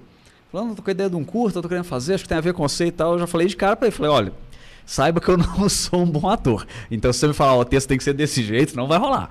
Se você me falar, ó, tem que passar essa ideia, beleza. Eu faço, passo essa ideia, mas se você me falar tem que ser isso aqui palavra por palavra, eu não sou a pessoa certa. Ele falou, não, tá de boa, beleza. Porque se ele falasse tem que ser exatamente, eu ia falar, ó, não, não vai rolar. Porque eu sei que eu sei que é muito difícil para mim. É, eu, eu tô no meio termo. Eu decorar exatamente cada palavra também acho difícil, mas às vezes que eu precisei fazer isso, eu. eu, eu com esforço, né? Sim. Obviamente. É, Oh, mas nada na vida vem sem esforço, né? Tudo requer um trabalho, um esforço. Sim, sim. E a nossa profissão, muito esforço, né? As pessoas pensam que a gente está no palco se divertindo sempre. Eu me divirto, mas é, a minha obrigação é divertir as pessoas que compraram o ingresso, acreditaram que a noite deles podia ser melhor do que era. É, Principalmente as entendeu? que pagaram inteira, né? É. Essas. Eu falo sempre isso. É. Na, na peça o Play, eu falo: você não pode falar assim com ele, ele pagou inteira. Você não pode falar assim com ele. E É, cada é- vez mais raro, né? Essa- esse tipo de, de pessoa, de ser humano. que paga inteira. Né? Todo Mas é- mundo estudando muito, né? É, eu vejo. é, é, o Brasil, teatro, aí, a educação tá indo, tá indo bem, pelo visto. O Ricardo tá falando ali, vai, tem o quê? Pergunta da galera? Não, não, Pergunta é no final. Eu, foi em 1996 e na época era chamava Prêmio Multishow do Bom Humor Brasileiro. Depois mudou para Prêmio Multishow do Humor. Então, Então, traduzindo para você que não estava ouvindo o Ricardo, é, o, o primeiro prêmio Multishow foi em 1996, então tem 25 anos. 25? É. Ah, então tava Tá. quase certo. É. Cláudio Rodrigues que ganhou. A Foi. Cláudia Rodrigues ganhou, o Carlos. Tá vendo que sacanagem? Ninguém fala o segundo lugar. O segundo lugar fui eu. Ninguém fala. Segundo lugar Só foi fala. Cláudia Rodrigues. E nesse Terceiro momento quem ficou em foi- terceiro tá falando, ah, ninguém fala do Terceiro terceiro, só do primeiro e do segundo. não- Terceiro lugar foi um rapaz. Ah lá, ninguém lembra do terceiro lugar, tá vendo? Não. O quarto foi o Diogo Portugal. Que é lembrado todos os dias, todas as horas, no humor mundial. Quarto lugar é bom lembrar do quarto lugar mesmo, tá É, certíssimo. é. Que eu já E- fiquei em quarto lugar um quinto lugar- monte de coisa. O quinto lugar foi uma menina de Brasília, chamada Brenda. E o terceiro lugar foi o Juanito, que era lá do Ceará. O terceiro mesmo? Ou, O ou se- segundo. Ah, não, Não, o segundo foi fui você. eu. O segundo fui eu. O terceiro foi o Juanito, lá de, do, Do Ceará. Nordeste, do Ceará. E, e, e a Gorete participou também, mas ficou na semifinal. Ela ficou na semifinal no Rio. Ó, coitado. A gente foi junto. a gente foi junto para a semifinal no. Rio. Mas é, você falou, ó, coitada, mas dois meses depois ela estava contratada no SBT, estrelando um programa que dava 28, 30, 40 Exatamente. de Ibope, que era um É, sucesso. Concurso e de televisão. uma milionária. Concurso de televisão é um negócio muito, ainda mais concurso de um. Concurso de qualquer coisa na televisão já costuma ser meio questionável. De comédia, então, que é um negócio tão É um- pessoal, tão o humor não foi feito pra ser subjetivo. competição. Eu né? não gosto de competição, É, é um, é um ajudando o outro. né? Competição eu acho que é coisa de atleta, não é coisa de, de ator, de comediante, eu não acho, de É, verdade. É porque é. muito difícil você mensurar, né? Como é- tem até teve alguns no, no Faustão, por exemplo, que tinha lá o risômetro. Mas aí você vai conversar com o pessoal que está participando e eles falam, é, às vezes o negócio batia lá em cima e o povo não estava rindo tanto, às vezes o povo ria muito e não batia. Como é que você vai medir efetivamente aquilo ali? É muito complexo para você dizer, ah, isso aqui é melhor, isso aqui é pior. É. Eu É participei do, do, do Quem Chega Lá com o risômetro e afirmo categoricamente que perdi roubado. Era para ter ganhado, mas o risômetro estava descalibrado. né? Não, quem tava descalibrado eram as pessoas. Elas não riam, né? Não riam. se esforçavam, um texto maravilhoso e ninguém ria. Aí foi o João Neto lá, cearense, eh, eles calibraram o Ah, pessoal mas o e. Zé Neto é muito ruim, né? Ah, Nossa, não o dá. É Ah, muito não tem ruim. como. É Claramente mexeram nas pessoas. Ele. ele é muito bom. Ele é muito né? bom, né? Ele é bom. genial. Mas foi ter ido no Faustão que me fez abandonar a arquitetura e, e, e tentar realmente a carreira no humor. Porque eu tava lá, disputando- esse dia que eu perdi, que eu perdi pro João Neto, que foi o campeão do Quem Chega Lá na- naquele ano, eram quatro humoristas. Eu que tinha um ano de carreira, o João Neto que tinha já 30 anos de carreira, ele fez escolinha do professor É. Raimundo, um tanto de coisa. Tinha é, uma mulher, eu esqueci o nome dela agora, do Pará, que tinha 23 anos de carreira, e um cara do, do Tocantins, que tinha 18 anos de carreira. E pra nós quatro, a gente ficou no camarim juntos lá. Tava o meu nome lá. Não. Mas a gente ficou os quatro no, no camarim. Chegaram e... lá, estava escrito Narcisa. É, tambor dele. E aí eu vi que aquilo era tão importante pra mim quanto era pra eles. Eu falando, cara, eu com um ano de carreira tô tendo uma oportunidade dessa. Eu, eu preciso. Mesmo eu tendo perdido nesse dia e saindo bem triste, Apesar que nem foi a coisa que me deixou mais triste naquele dia, mas isso é um outro assunto. É, é porque o Cruzeiro perdeu aquele dia de virada. É, eu entrei pra. É porque foi assim. Eu tava acompanhando o jogo. Cruzeiro 2009, isso. Cruzeiro tinha chance ainda de ser campeão brasileiro. Ele fez um primeiro turno péssimo, mas no segundo turno ele foi o melhor. Foi o campeão do segundo turno. Mas era um jogo decisivo. O Fluminense estava naquela corrida contra o rebaixamento. O Cruzeiro jogando no Mineirão. Eu entrei, na época nem tinha smartphone. Minha namorada, na época, eu pedi para ela me avisar se saísse gol. 2 a 0 pro Cruzeiro no primeiro tempo e eu fui chamado. Fiquei um tempão lá até entrar, porque rolou todos os humoristas e tal. Na hora que eu voltei, eu peguei o celular e só vi a mensagem dela. Três gols do Fred, o Fluminense virou. 3 a 2 Aí eu já estava um pouco triste por ter perdido o programa. Aí realmente eu fiquei um bocado chateado. Mas quando eu olho para isso hoje, eu vejo que foi um grande aprendizado, porque é, Aprendeu que torcer perder, pro Cruzeiro não perder é um- de 3 a 2 Fluminense estava muito bom. Hoje em dia a gente perde pro CSA, pro CRB. Então hoje eu lembro dessa época com muito carinho. Belas derrotas. Agora- E eu acho legal aproveitar as oportunidades. Eu nunca aproveitei muito bem as oportunidades que a vida me deu.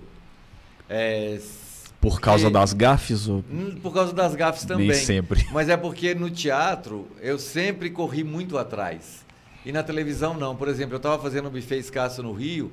A Cláudia levou o Maurício Sherman, que era o diretor do Zorro Total. Ele assistiu, adorou. No dia seguinte eu estava no apartamento dele, lá no, em, em Ipanema, conversando com ele, eh, trocando ideia do que ele queria que eu fizesse no Zorro Total. Ele criou um quadro para mim no Zorro Total, que era um juiz de futebol. Eu, se fosse você, ia arrasar, mas eu não sei nada de futebol. Mas isso. Berg também não, ele torce pro Cruzeiro. Hã? Mas às vezes é isso que vai deixar engraçado, não? É, não ficou nada engraçado. É, eu tinha um bordão, que eles gostavam muito de bordão na Sim, época, que sim. era. é, não foi mão na bunda, foi bunda na mão. A regra é clara, que era o, a- o bordão de um Hum, juiz do, de futebol. é do, do Arnaldo César do Coelho. Arnaldo César Coelho. E aí meu cabelo ficava para trás, parecia muito com ele. E aí o Arnaldo não gostou. E aí eu, não foi para frente o, o Gente. quadro. Engraçado você falando que não gosta de futebol, porque eu lembro muito de um quadro que você fez, acho que foi com a Mauri, É. pro Globo Esporte. O Amauri Que gostava era muito de futebol. contando história, as pessoas mandavam cartas contando histórias do que viveram no É. Mineirão e, cê- e vocês representavam as histórias, né? Era isso mesmo? Era isso mesmo. E A gente, o Amauri gosta de futebol, eu não Eu gosto. lembro de que eu achava futebol. muito legal. Isso deve ter sido no final da década de 90 também, início dos anos 2000, talvez. É, é, tem. Eu não lembro. Na verdade, a gente só tem dois episódios daqueles gravados. É, a Globo não deu pra gente, sabe? A- Mas foram mais episódios, material. né? Ah, a gente fez um ano inteiro. Ah, tinha dia que a gente estava no Globo Esporte, tinha dia que a gente estava no MGTV, no MGTV na segunda edição à noite. Teve um dia, na Copa do Mundo, há, há 20 anos, na Copa do Mundo, a gente estava na Praça 7, a gente foi, de- eu de Rainha da Inglaterra, o Amauri de Ronaldinho e o Rei Dadá, o Dadá Maravilha. A gente foi de carroça para a Praça 7. Chegou lá, a imagem ficou legal, passaram aqui. Passou um pouquinho, ah, não sai da Praça 7 não, que a, é, o pessoal de São Paulo está querendo a imagem. Aí a gente ficou na Praça 7. Aí passou um pouquinho, ah, o pessoal do, do Rio está pedindo para botar no, no JN. Ah, tá. Passou um pouquinho, a Globo Internacional de Londres está querendo por causa da Rainha da Inglaterra. Aí passou um Isso. pouquinho, a, a gente ficou virado, virado. De, eu de Rainha da Inglaterra, o Amauri de Ronaldinho e o Dada Maravilha. A gente ficou direto, assim. Quando viu, tava o pessoal do Cerro pedindo imagem também. Faz Mas a. Rainha da Inglaterra tá direto há mais de 100 anos, né? Você ficar direto Não ali. tem nenhum um problema dia, que eu é. fique É mostrar que entrar no personagem, né? É, de rainha da Inglaterra. Não, tô, tô pensando Ela tá há muito mais tempo no trono que eu. Pois é. pois é. pensando aqui em comparação que eu tô. O Ber comentou, né, que quando você foi no, no Faustão, né, que você participou do Quem Chega Lá e tal, que aí foi um momento decisivo na sua carreira, né, que você viu, não, tô participando de um negócio importante, com pouco tempo, tempo de carreira aqui, e eu lembro que comigo foi parecido, que quando eu fiz, só que a diferença, quando eu fiz um teste pro Faustão, eu pensei isso, eu nem passei no teste, nem entrei no programa, eu pensei isso, falei, pô, eles me chamaram, porque não fui eu que procurei, eles que me chamaram, eu falei, pô, tá, ok, não passei, mas eles me chamaram, e eu vi que realmente, em, tipo, um tempo de, um ano de comédia, minha carreira tava melhor do que em, sei lá, cinco, seis de, de publicidade, Então, eu falei, tem alguma coisa aí. participar do concurso do Faustão, eu falei assim, ah, não vou não. É, depois eu perco lá, entendeu? Eu fiquei em segundo lugar no Prêmio Multishow. E aí eles me chamam Ah. pra participar lá no Faustão. Vai que você fica em assim, terceiro, que ninguém Não, fala e eu já tinha uma terceiro. né? experiência horrível com o programa ao vivo, sabe? Nossa, é, é- é muito É. ruim fazer muito ruim ao vivo. na TV, É muito ruim. porque é muito frio. É muito frio. É muito fácil ser ruim. não Não, é. É muito fácil dá, ser ruim. né? Mas no Faustão, por exemplo, a gente fazia. O Faustão é- era o ar-condicionado É, geladíssimo lá. Então, e é aquele estúdio gigante, o Faustão do seu lado fazendo perguntas Falando. e tal. Aí tem as câmeras. Atrás das câmeras tem o público. É muito longe. E o estúdio é muito amplo. Então a, a risada não é igual no teatro, que a, que a É. risada te atinge. Ah, a risada sobe. do público fica no público. Então você, você vê que o, o público tá rindo, mas lá na hora também, porque tem a tensão lá de estar ao vivo para milhões de pessoas, é, não, não é fácil. Eu lembro que eu, eu vendo depois, é, eu percebi que todas as perguntas que o Faustão me fazia, eu respondia repetindo a pergunta que ele fez usando af- o afirmativo. Falava, ah, você é de Belo Horizonte? Eu sou de Belo Horizonte. Ah, você ensina o pessoal a dançar? Eu ensino o pessoal a dançar. Era tudo assim, era. Que E... bom que ele não perguntou as horas, né? É. Seria muito estranho. Aí eu ia falar, exatamente sete Não, você ia falar, são horas. Eu fui no Gugu ao vivo. O Gugu era um sucesso. Eu estava fazendo a Filomena e a Gorete queria de todo jeito que eu entrasse para a Praça é Nossa. E não tinha jeito do Carlos Você tava Alberto fazendo me um programa da Filomena. Eu fazia o Ó Coitado da Filomena. Eu, o- era o Moacir, a Gorete, o Guto Franco, filho do Moacir que dirigia e tal. E eu era contratado do SBT. E a Gorete queria muito que eu fosse para a Praça é Nossa. E ela falou assim, você tem que ir para a praça, tem que ir para a praça. E o irmão Carlos Alberto não vem te ver, não vem te ver. Então vamos fazer o seguinte, eu vou te levar no Gugu, o Carlos Alberto vai estar assistindo o Gugu, e aí ele vai te contratar na Praça é Nossa. E aí eu fui no Gugu. E aí eu cheguei lá, aquela tensão do ao vivo. Tem um barulho, não tem ao vivo? Tem. um barulho, uma coisa É o ar-condicionado deixando gelado pra aquela todo mundo, é. que você fica desesperado sem saber o que é. E aí eu falei assim, meu Deus do céu, o que, que eu vou fazer aqui? E aí já sabia o que eu ia fazer no primeiro quadro. E aí tava lá marcando a audiência. Aí quando eu entrei, a audiência começou a subir. Ah, eu entrei junto com a Gorete, com a Filomena, claro. A audiência foi só subindo. E tal. E aí, então tá, no próximo bloco a gente continua com ele. E aí eu tinha o que para fazer no próximo bloco? Não tinha nada para fazer. Eu preparei um bloco, só uma piadinha. E fiz a piadinha. Aí no próximo bloco eu voltei. Aí eu comecei. Meu nome é Carlos Pinto Nunes. Mas pode chamar de Carlos Nunes, que o Pinto já tem muito tempo que eu não uso. O Liminha começou. Tu é gay, tu é gay que eu sei, tu é gay, tu é gay que eu sei. Eu falei, meu Deus do céu, minha mãe tá vendo isso, ela vai acreditar no Liminha. Meu pai tá vendo isso, vai acreditar no Liminha. Não tem onde morar, não tem o que fazer. Porra, que sacanagem. Mas se E você aí- falasse isso, ia ser ótimo. É. Pois é. Mas aí- Ah, mas na hora, vivo, hora, é o na desespero. hora eu fiquei, ah, é? Você Sou, falou, peraí, mas como é que ele sabe? Quem contou? Que merda, já chegou aqui essa notícia? Você eu moro em falou- Belo Horizonte? Ah, não. você falou, inclusive, esse negócio do barulho, né? do- que tem um barulho que você não sabe o que é. Um negócio que eu acho péssimo quando eu vou participar de algum programa é que você fica atrás muitas vezes. Você não tá, tipo, vendo direito o que tá acontecendo. Você tá lá atrás, atrás de uma cortina, uma porta, qualquer coisa assim, e eles falam, ó, na hora que te chamar, você entra. Você não sabe exatamente a distância, você não viu, você não passou antes, você não sabe direito como é que é, onde você vai sentar, pra onde você tem que olhar, que câmera que vai estar no você. É muito tipo, solta aí e se vira, vai lá. E aí você entra meio perdidão, meio tipo, ah, o que que tá rolando? É, vamos lá, beleza. Eu sempre fico muito incomodado. Pô, eu fui no Jô. O professor Ângelo Machado me levou no Jô. E o Jô gravava dois programas por dia. No primeiro programa, o Jô gravou um, um negócio lá e aí ele tinha pedido um patrocínio para montar um espetáculo. E o secretário de Cultura foi lá explicar por que, que não deu o patrocínio que ele pediu. E ele brigou, xingou, brigou, xingou, brigou. E eu falei, meu Deus do céu. Na ele frente de vai olhar todo pra mundo. mim, vai dar na minha cara, ele vai me matar. Ah, meu Deus do céu. E a mulher já tinha feito todas as perguntas para mim, porque vocês já foram no jogo? Era assim, ó. Aí perguntava. Ele tá só humilhando uma a mulher gente liga pra você e pergunta: quantos anos você tem? O que, que você faz? Nananana. Aí depois a mulher desliga, aí liga um homem. "Ah, o que, que você faz? O que, que você tem? Você não tem, tem nenhuma contradição. Aí vem outra pessoa e pergunta: o que, que você faz? O que, que você tem? Aí esse homem desliga, dois dias depois liga outra pessoa: o que, que você faz? O que, que você tem? O que, que você come? Que- Quem que você come? Que você não come ninguém. Olha, todo mundo te, tanto de pergunta. Aí na hora o João pergunta o que ele quer. O que ele, ele vai te perguntar isso. Na hora, aí teve o, o homem que, que o jogo acabou com ele, o secretário de Cultura de São Paulo, e aí chegou a hora de gravar o nosso programa. Quando foi gravar o nosso programa, O Jô estava nervoso, nervoso. Eu falei assim, ele vai me bater, ele vai me matar. Ele não me perguntou nada do que a gente tinha combinado, que eles falaram que iam perguntar. Do nada, você com essa assim, resposta tudo combinado, o O Jô que, que você acha do pergunta. secretário de cultura? e aí ele responde natação, porque a pergunta passar. Pois é. Aí ele falou assim: diz que você faz umas caras e bocas boas, rindo, rindo triste. Aí, aí foi o que eu fiz no jogo. Gente. Aí falou assim: a técnica da Televisão. manobra da dupla pinça. É, como é que é? Aí o professor Vangello Maçã, o Carlos vai fazer. Não, não, faz você mesmo, você mesmo que vai fazer. Aí o professor, mas o Carlos faz melhor do que eu, que ele faz no teatro. Não, é você que vai fazer, mas tá, tudo bem. Aí a gente fez uma poesia que o professor falava em inglês, em, em alemão e eu traduzia. Que foi, e isso foi muito legal no jogo. Mas eu fiquei vendido no jogo. Pois é, d- d- televisão tem desse negócio. É isso que você falou, tem. combina o negócio todo na hora, ah, é isso aí, ele vai fazer o que quiser. E... Às vezes dá certo, às vezes não dá certo. Mas também é efêmero. Foi ao É. ar, passou.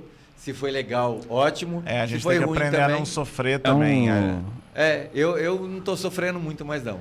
A Eu minha boca ainda seca, mas eu não sofro muito mais Eu não. sempre pensei sobre isso, desse negócio que a gente falou, que às vezes é muito ruim, igual concurso mesmo e tal. Não gosto, acho ruim, às vezes até participação já acho meio, meio difícil por causa desse tipo de coisa. Mas por outro lado tem isso também. Eu sempre falei, a maioria das pessoas não vai ver, mesmo que seja um negócio de mais audiência da televisão. A maioria das pessoas que te conhece, que te segue, não vai ver, vai ser pouca gente ali, tipo, pode ter muita gente vendo, mas vai ser a minoria de quem te segue, de quem te acompanha, de quem vai te acompanhar. E a maioria só vai ficar sabendo. Então você foi no, no jogo, pode ter sido horrível. O que fica para a maioria das pessoas é, nossa, ele foi no jogo, que É. legal. É. Ah, foi uma bosta. Ela não viu, ela não vai assistir mesmo, ela não vai ver depois. Então, ok, deixa ela só saber que você foi no jogo, tá bom. hein? Agora, um programa mudou muito a minha vida. Qual? Um programa mineiro. Qual que foi? Chamava Leila Entrevistas. Lembro. com a Leila Ferreira. No dia que eu fui no programa da Leila Ferreira, no dia seguinte, todo mundo falava assim: Eu vi você na Leila, eu vi você na Leila, eu vi você na Leila. Ah, eu quero ir no teatro, eu quero. A Leila foi na sua casa, que a gente foi uma conversa no Parque das Mangabeiras, ao ar livre, assim, sentado no chão. E aí a Leila falou assim: Ah, eu adoro carne moída com. com. com sequinha, bem sequinha, com um ovo frito. Aí eh, todo mundo me perguntava no dia seguinte, eu fiquei impressionado com a audiência dela. E isso mudou a minha vida. Gente. Que Porque legal. todo mundo queria saber como é que, era, que a Leila era, o que, que a Leila fazia, se a gente era amigo mesmo. Foi uma coisa impressionante. Não me deu isso na Ana Maria Braga. não- O Magela Gente. fala: a minha vida mudou depois do Jô Soares. A minha não mudou. A minha vida mudou mesmo no dia que eu fui na Leila, Leila Entrevistas. E eu falo sempre para ela e agradeço de coração. E, e um, e um- um episódio da Diarista que eu fiz também, que todo mundo viu. As pessoas falam assim: nossa, muito legal você na Diarista, muito legal. Porque eu muito fui bom. contratado no show do Tom e o Tom foi maravilhoso comigo, genial. O Tom foi pai para mim, lá na Record. Durante cinco meses eu fiquei contratado lá. E aí as pessoas falavam assim: "Ei, você não tá bom lá na Record, não, né? Você não tá bom, não. Você não tá bem, não. E, e eu não estava mesmo bem. Mas as pessoas comentavam: ah, mas você está na Record, está na Record, está na Record. Eu, eu vi um stand-up do Alexandre Frota, que ele fala assim: é, que ele estava. Alexandre Frota? Ele Não? Marco, é Alexandre Frota. Hum. É, eu vi em stand-up. A gente estava em cartaz no mesmo teatro em São Paulo. Ele fazia 11 da noite, eu fazia às 9. E aí, o stand-up dele, ele falava que estava fazendo os Mutantes na Record. E aí ficava o dia inteiro gravando, o dia inteiro gravando, que ele era protagonista, o dia inteiro gravando, o dia inteiro gravando. Um dia ele saiu na rua, encontrou um amigo dele falou assim: pô, você tá sumido, cara. Não vejo você. Ele falou: estou na Record fazendo os Mutantes. Ele falou: pô, eu gravo de 7 da manhã às 7 da noite. O cara fala que eu tô sumido. Estar na Record é não estar em lugar nenhum. Eu, eu lembro de um quadro que fizeram uma vez, eu não lembro Ele onde que foi. Se você faz figuração na Globo é melhor do que você fazer protagonista na Record. Eu Isso, um- Mas isso tem muitos anos, né? Porque Tem- hoje a Record tem uma audiência. É, eu lembro de um programa de humor, eu não lembro qual que era, que eles fizeram um quadro que era Morreu ou foi pra Record? É assim, aí botava a pessoa lá, morreu ou foi pra Record. E o pior que você via e não sabia, você olhava e falava, caralho, não sei o que esse cara tá fazendo. Ele morreu, não, Porta não dos Fundos fez um, um sketch, na época que o Porchat foi pra Record, se eu não me engano, brincando com isso, que ele, que ele ia é, procurar a mãe da, de uma atriz que foi pra Record, falando que ela tinha morrido e tal, enfim, eu não vou lembrar. Mas, Mas, o é, Porchat tinha uma audiência genial na Record, não tinha? não sei se, a- a- em termos de audiência, o programa eu achava muito legal. Então, mas Ah, a, a audiência do programa era muito boa. Ele não É, saiu por falta de Acho que muito por, por causa dele também, né? Por causa dele, Ele, claro. eh, E Que quem é acompanha ali ele, o, né? o Paulo, o Cambota, né? O da Letícia. é- ele montou uma equipe muito boa ali também pro É, programa dele. é. Era sensacional. Mas eu queria, eu queria te perguntar uma coisa. Desde o início, a gente passou por esse é, lugar em vários momentos aqui, mas acabou não entrando no assunto. É, que é sobre a campanha de popularização do teatro de Belo Horizonte. Que a gente comentou antes de começar, que a gente estava falando, né? De que o carnaval de BH, à medida que foi crescendo, foi, Fudeu foi, campanha. foi minando a campanha, né? É, e a campanha Hum. tem os mesmos espetáculos há muitos anos, né? Então tem, tem vários espetáculos que todo mundo já viu. Uhum. É, então eu, eu E acho que normalmente tem- são os que dá mais público ainda, inclusive. que Isso é o mais curioso. Então é, é assim, é, eu acho que a campanha é um mal necessário, porque muita gente deixa para ir ao teatro durante a campanha.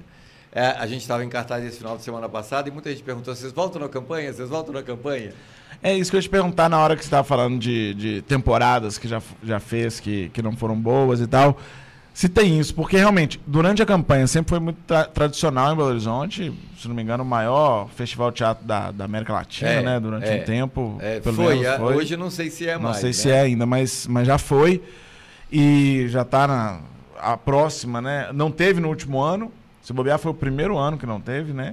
Foi, foi. E- Depois de 45 Uns anos. 45 foi o primeiro ou que não 46, teve. é. E mas eu vejo muita gente falando, pô, se é uma campanha de popularização e as pessoas não continuam indo no teatro, ela não está cumprindo o papel dela. É. Que faz sentido essa crítica, mas ao mesmo tempo, o, o montante de pessoas que ela leva ao teatro durante o tempo que ela está passando, que ela tá, que tá rolando, é, é importante. É, pra é mim é sempre um- também, né? Porque isso aí ia ficar muito do nome, a campanha de A popularização. campanha. Tá, mas é uma campanha de teatro, É, não é o necessariamente ano, a campanha de O popularização preço mais. ingresso é quase que o mesmo durante o ano, né? Sim, a, a minha birra, que eu sempre briguei na campanha, e eu acho que é isso que você quer saber, é porque eu faço a campanha há pelo menos 40 anos. Né? Não, talvez não Uhum. como ator, mas eu vendia ingresso. Antes de eu, de eu profissionalizar como ator, eu vendia ingresso na campanha. Aí ela chamava Campanha das Combis. Você carimbava o nome da peça assim no ingresso e entregava para as pessoas. Não Uhum. tinha esse negócio de falsificar, nada disso. Você carimbava na Praça 7, dentro de uma Kombi, você carimbava o nome da peça e entregava o ingresso para as pessoas. A gente ficava com um montante de dinheiro grande na Praça 7 e não tinha o menor problema de ficar com aquele dinheiro lá. E aí é, a gente vendia e como o, in- o preço do ingresso era mais barato, o governo federal dava para a gente um dinheiro. Então, se o ingresso era 10 reais, para cada produtor que vendia é, um ingresso a 10 reais, ele dava mais dois. Então, esse dinheiro não Ah. entrava. Então, você ganhava um dinheiro do governo federal para fazer a campanha. E aí, depois, mudou isso. A gente pagava para fazer a campanha. Né? A gente paga a inscrição para a campanha, a gente paga 2% da renda bruta, a gente paga. Então, essa sempre foi a minha briga, a minha luta na campanha. Mas os aluguéis dos teatros sempre foram do produtor, né? Ou não? sempre Teve- foram do não- produtor. O aluguel era o produtor que pagava. É. Alguns teatros, não sei se todos, mas fazem um valor um pouco menor durante Sempre a fazem, campanha, todos né? eles Sempre fazem. Todos eles. Porque É. é o período que eles têm em peça de segunda a segunda, né? Na verdade, não é por isso, não, porque a produção de fora sempre vem para cá. É, é uma ajuda que o teatro mesmo, que o Simpark consegue com os produtores, com os administradores dos teatros, para que a gente pague menos mesmo. Isso já é um trabalho e um empenho do Simpark. E o que, que você acha que podia ou que deveria mudar aí nessa, nessa campanha? O que, que você acha que podia ser diferente? Então, eu, eu acho que a campanha ela precisava voltar a ser do jeito que era. É que os produtores fossem privilegiados por colocarem o preço do ingresso mais barato. Sabe? Então, é, essa é- sempre foi a minha queixa. A, a gente, a gente paga para fazer a campanha e não recebe da campanha para fazer. Aham. Então, É, o- os custos são todos É. nossos, dos Os- produtores, é. né? O, o fato de ter a campanha é, ajuda, né? Ajuda. Ajuda. Em termos, é, muita gente vai, conheceu a gente, por exemplo, do, do Desculpa Qualquer Coisa, com a peça que a gente montou, que foi Desculpa, Não Estamos na TV. Que, você lembra que a gente, a gente convidou uma pessoa para dirigir a gente e fomos Lembro. recusados? Lembro, disso, verdade. Lembro disso. E eu, eu lembro exatamente o que a pessoa ele tava falou muito ocupado vocês. no jogo. Eu não Aí sei ele- se você se lembra, mas eu me lembro exatamente o que a pessoa falou com vocês. Ah, Eu eu lembro, eu lembro. Vamos ver se bate. Vamos ver se bate. Vamos ver se bate? Vamos ver se A bate. pessoa disse assim: vocês estão prontos, vocês não precisam de direção, não. O espetáculo de vocês é muito bom. Eu me lembro exatamente, eu estava com a pessoa na hora e a pessoa se divertiu muito no espetáculo, muito. E ela disse assim: é que eu não vou tirar esse dinheiro de vocês, jamais vou fazer isso. Não sei se você lembra, foi isso que a pessoa falou? Foi, foi isso mesmo. Ah, Foi isso Queria mesmo. agradecer essa pessoa, inclusive, aí. Muito Essa obrigado. Pessoa, pessoa aí maravilhosa. né, deu, fez esse grande elogio a gente. Mas. Agora, inclusive, esse aí é é um trem. A gente só entrou na campanha, inclusive, isso aí é uma dessas coisas da campanha que é meio complexa.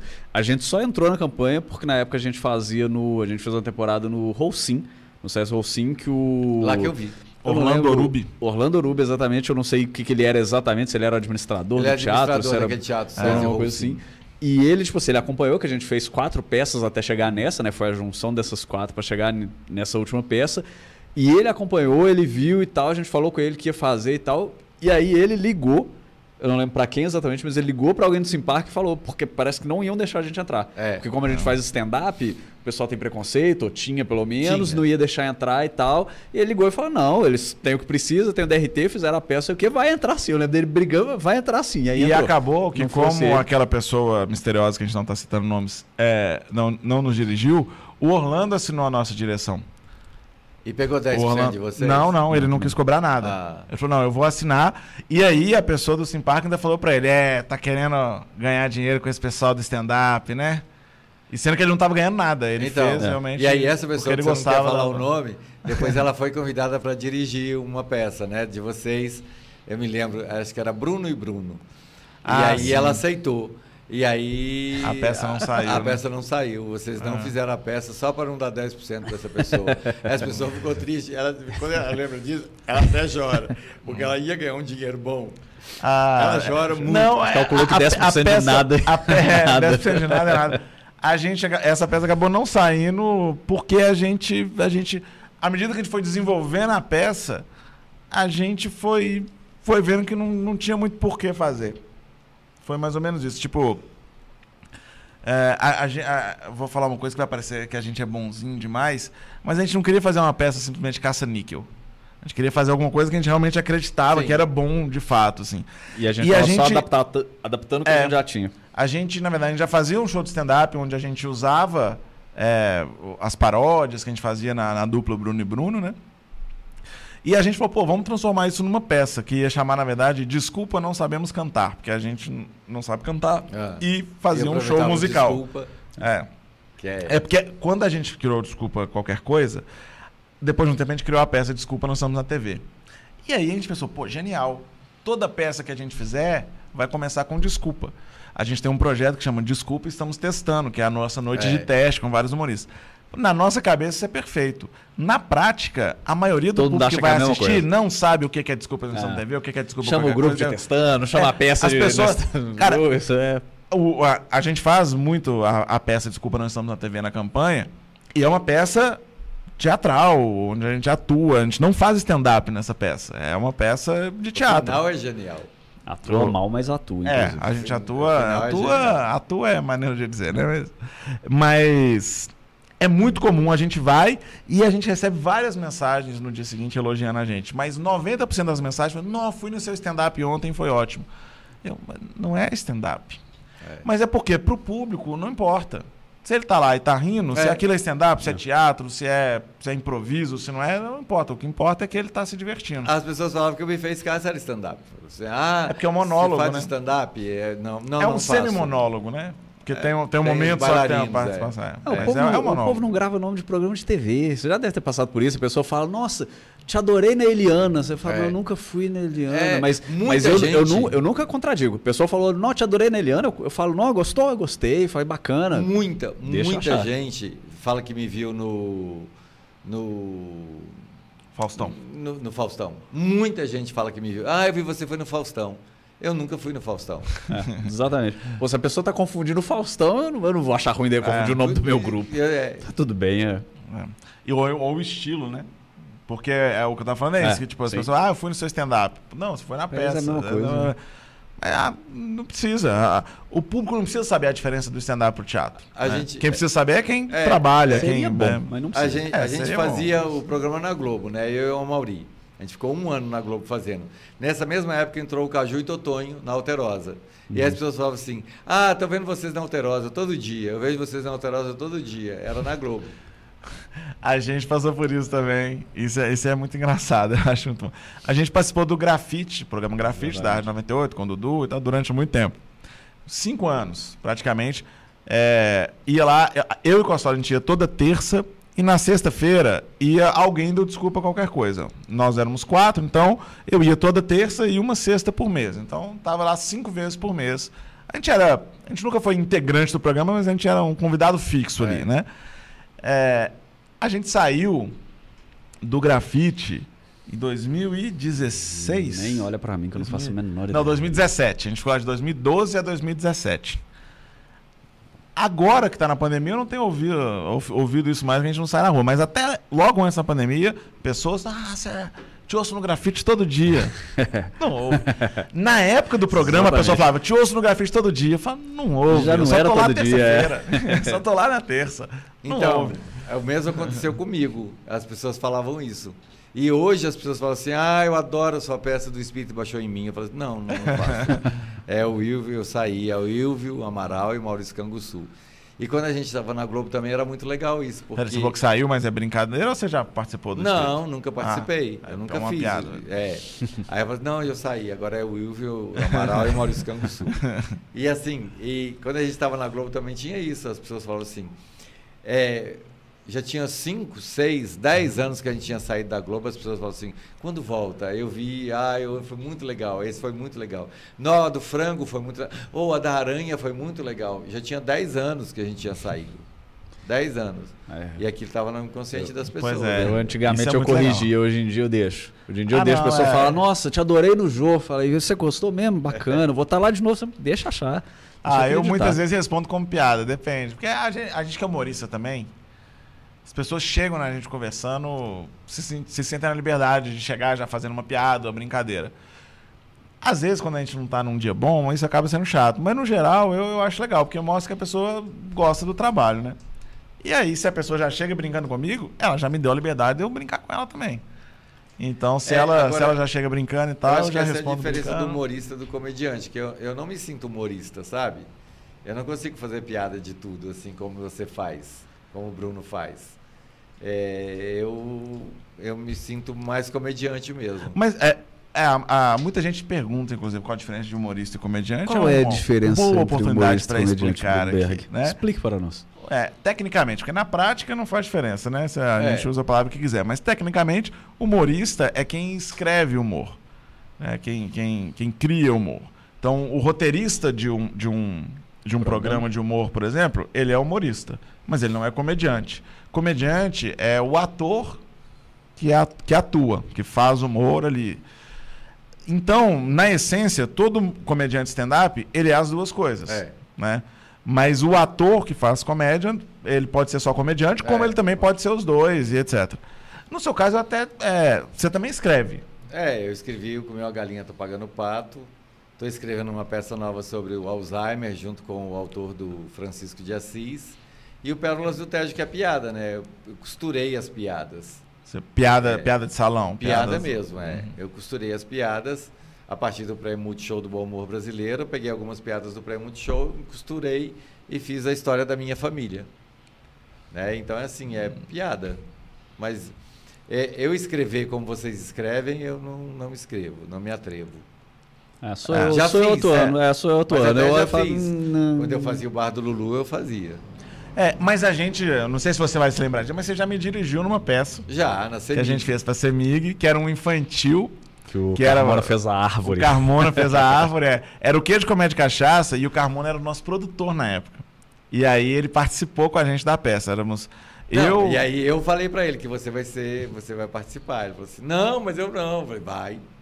Você lembra disso? Foi Lá Lembro, na né? minha casa. É, porque. Não, e ele não queria participar antes, desde o início, porque É. eu já tinha ob- obrigado, entre aspas, ele, porque ele era o nosso produtor. E ele veio e falou: Ó, chegou esse, esse- essa proposta aqui da Semig e tal. É, foi o maior contrato que a gente fechou. Durante muito tempo ele ainda ficou como o maior contrato que a gente tinha fechado. Eu acho que do que de comédia e cachaça foi até a gente acabar. E aí eu falei, cara, isso é uma responsabilidade muito grande.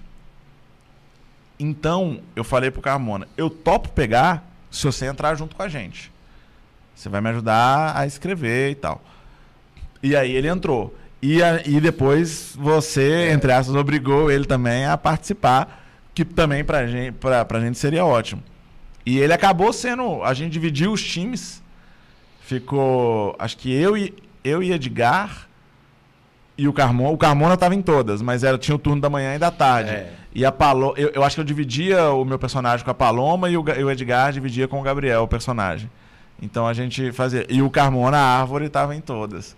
Então ele, ele, ele foi o que mais ganhou dinheiro ali. Porque ele ganhou como produtor, como autor, e a divisão da atuação, ele, ele ganhou mais que todo mundo porque ele estava em todas. E eu burro, que podia ter ganho muito dinheiro depois, que a moça me ligou, depois de muito, de um ano depois, dois anos depois, ela me ligou e falou assim, olha Carlos, é, a gente queria saber de você quanto você cobra, porque a gente vai usar o seu texto. Vai usar o texto e a sua direção e tudo. Eu disse, não, nada. Não, é, a gente quer pagar. Eu falei, não, não vai na- nada não. Não precisa me pagar nada não. Inclusive, eu ia dizer isso. Que você estava falando que você não escreve, mas a gente era uma turma de cinco humoristas. A gente chegou lá cheio de ideia, dando ideia e tal. Mas no fim das contas, a história foi a história que você levou. Foi a história que a mulher me falou lá na CEMIG. Não, mas vo- você É. transformou ela numa história Ah, interessante. Isso a eu- gente contribuiu ali com uma ou outra piada, mas a, a base toda do, Você do sabe texto disso eu acho é- que eu tenho? sua. A, a carpintaria cênica eu tenho. Por exemplo, a carpintaria cênica do Francisco é minha. Eu sei, a, a- eu que fui criando as cenas. Ele escreveu todo o texto, mas a carpintaria cênica é minha. Pro pessoal que não faz ideia do que seria a carpintaria cênica, o que seria a carpintaria Então, cênica? é, a, a- a cronologia, por exemplo, o Francisco começa menino, depois adulto, depois ele morre. É, uma coisa que a gente fala no começo da peça, a gente fala no meio e fala no final. Então a gente vai pontuando as coisas, pra, por exemplo, no, no, no Francisco, tem o leão que permeia todo o texto. O texto já estava escrito e não existia a- o final da peça com a empregada dando o texto. Tinha um Uhum. texto bonito no final que eu dava o texto. E aí eu falei assim, não, esse texto Colocou fica bom na boca da empregada da casa do Francisco. É, Então, é- a personagem que tinha começado o espetáculo, ela termina o espetáculo. Entendi. A primeira fala do espetáculo é dela, da empregada da casa de Francisco. E a penúltima palavra do espetáculo também é dela. Essa carpintaria cênica. Aham. Que, que para vocês é o seguinte: o cara vai no colégio e tem um cara é, é, que você faz super bem. é, tem uma piada sua que eu amo. Você põe isso, depois você volta. É, a gente chama de callback, né? Que é o. É. É você. Inclusive o Tem do leão que você falou que nela. permeia é, é a do porco, leão com porco. É, é. Ou inveja danada daquele Então, é assim, aí você faz isso bem na salsicha. Sim, sim. Na salsicha. É, que eu falo É. do- da cantina de escola, É, que é. salsicha. depois eu volto naquilo quando eu vou falar de comida japonesa, que a gente tava, comentou aqui no início. Isso é muito legal. Carlos, a gente já está chegando aqui no, no fim do nosso podcast. Hoje a gente vai ter perguntas, senhor Iraí, Você sabe se o Ricardo separou perguntas aí pra gente? Não, não? Não, então, então se você quer perguntar alguma coisa, a última chance é agora. Manda aí. Eu vou deixar meu telefone então. Aí se a pessoa quiser saber alguma coisa, porque às vezes Manda eu, direto. eu fico triste da pessoa, às vezes ela quer saber alguma coisa e aí ela não sabe onde encontrar e tal. Vou deixar meu telefone, aí vocês ligam para mim. Não, eu vou deixar assim.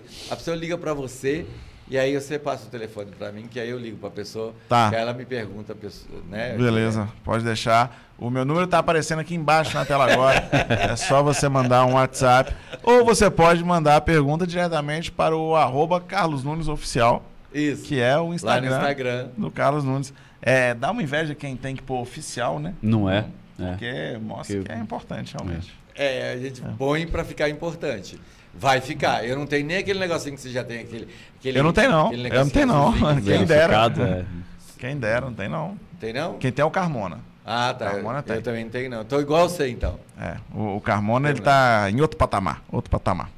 Aí a gente, a gente vai fazer um quadro, a gente tem um quadro que a gente encerra É, que é um quadro surpresa. É bom que agora ele, ele fez uma cara de. Tem quadro? Tem quadro? A Ah, gente. lembrei do Liminha. Não, o quadro. É tranquilo. Não, mas é um quadro muito simples. É um quadro onde você conta uma piada. Ah, eu, eu comecei pelo começo, já ri, agora pronto, a piada é essa. Pois é. Não, mas é um quadro muito simples. Nós vamos te fazer. O quadro é o Dois Minutos com o Carlos Nunes. A gente vai te fazer algumas perguntas. Dois minutos é muito tempo. É muito tempo, mas são várias perguntas. E é justamente por isso que você só pode responder as perguntas com duas palavras. Não pode usar mais do que duas palavras para responder cada pergunta. E aí, A grande dica é, não, não preocupa demais, não. Só fala. É, Porque o pessoal às vezes é. fica tentando, então, não, não, perguntou, só responde. Tem. é uma, muito erro. uma- um quadro simples. Só que antes do quadro, queria saber se você queria falar alguma coisa, deixar. Um Porque recado depois do quadro a gente pessoal, encerra é. mesmo e foi. Eu quero de verdade agradecer o carinho de vocês. Quando a gente vai ficando assim mais velho, né, assim que a gente já faz parte do, da história, né? E aí geralmente as pessoas não têm muito carinho, muito respeito. E aí isso eu sempre tive de vocês, né? O- dos dois Brunos, do queijo comédia e cachaça, do desculpa qualquer coisa. Então, é, aí a gente olha para trás e fala assim, olha, valeu a pena, foi bom a gente ter sido legal, foi bom a gente ter, ter feito do jeito que a gente fez.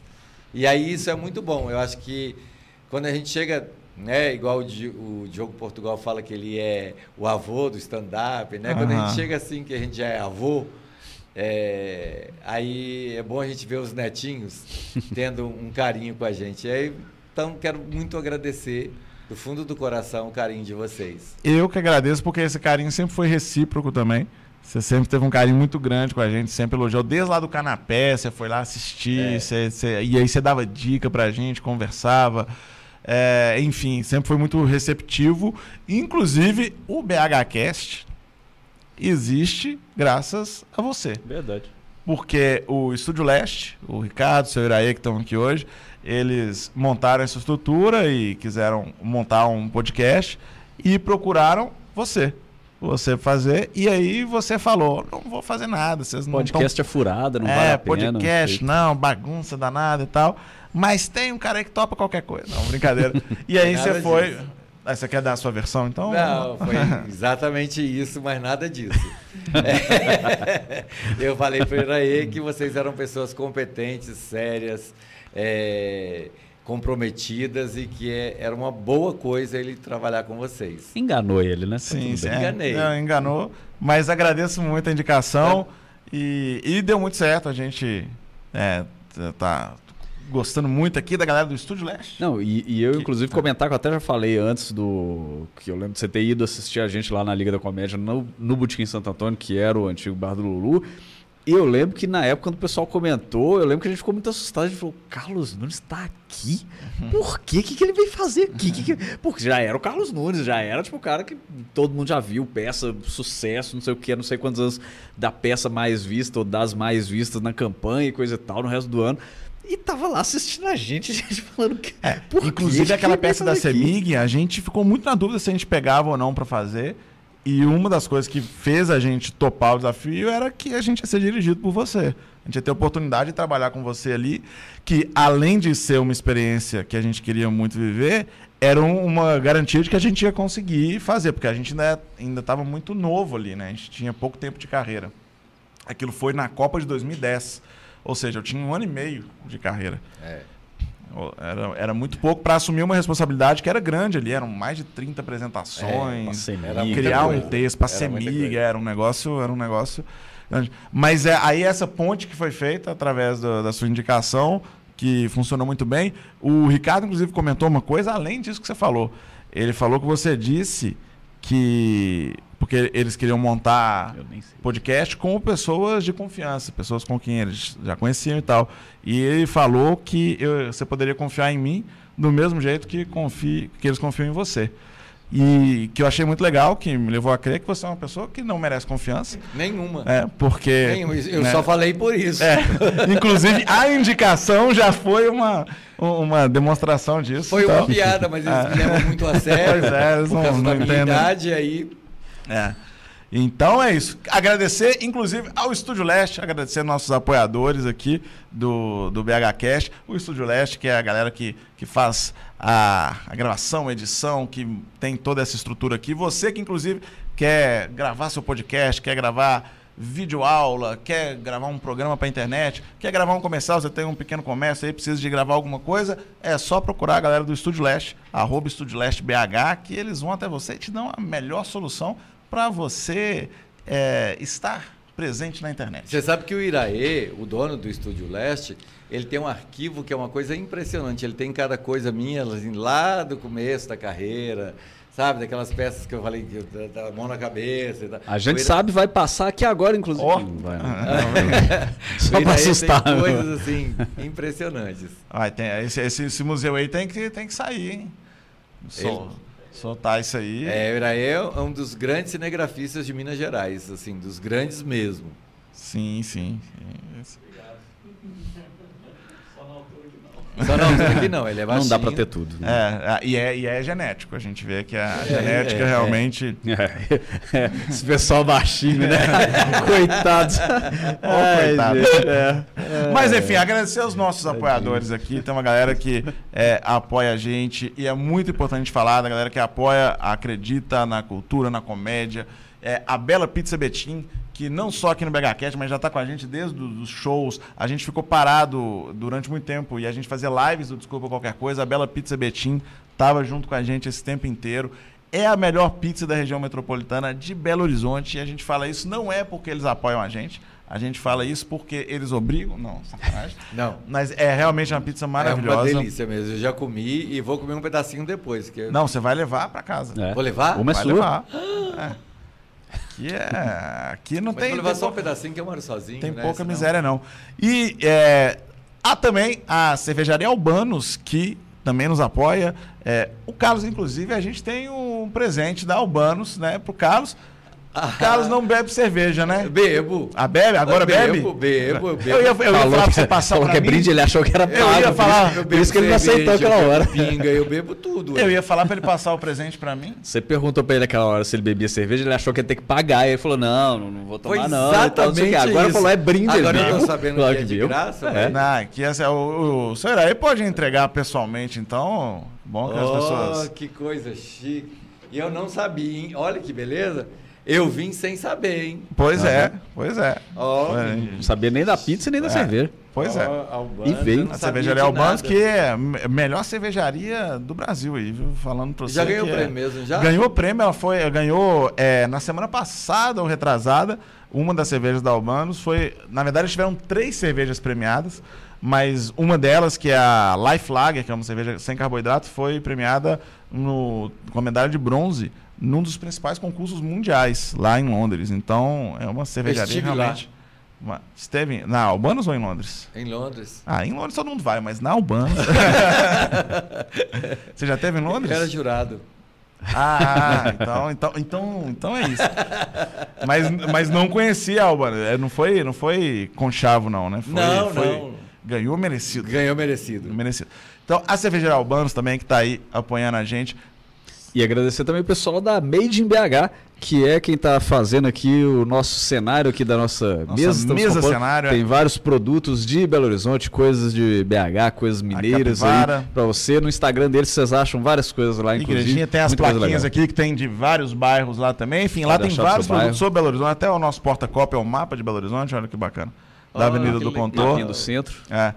É, de costas parece o, o submarino dos Beatles, mas de frente aqui é o mapa de É. Belo Horizonte mesmo. Igualzinho. E a arroba BH, a loja fica ali no Mercado Novo, que não é o lugar preferido do Carlos Nunes na Não, cidade. ele prefere Mas, central. aqui eu gosto também. Mas Mercado tá ali, Novo. tá ali Se a gente brigando. perguntasse o segundo, ele falaria, É. mas como ninguém fala do segundo, por isso que ele não É, disse. eu- mas o Mercado Novo tem a- o lugar onde conserta a sanfona.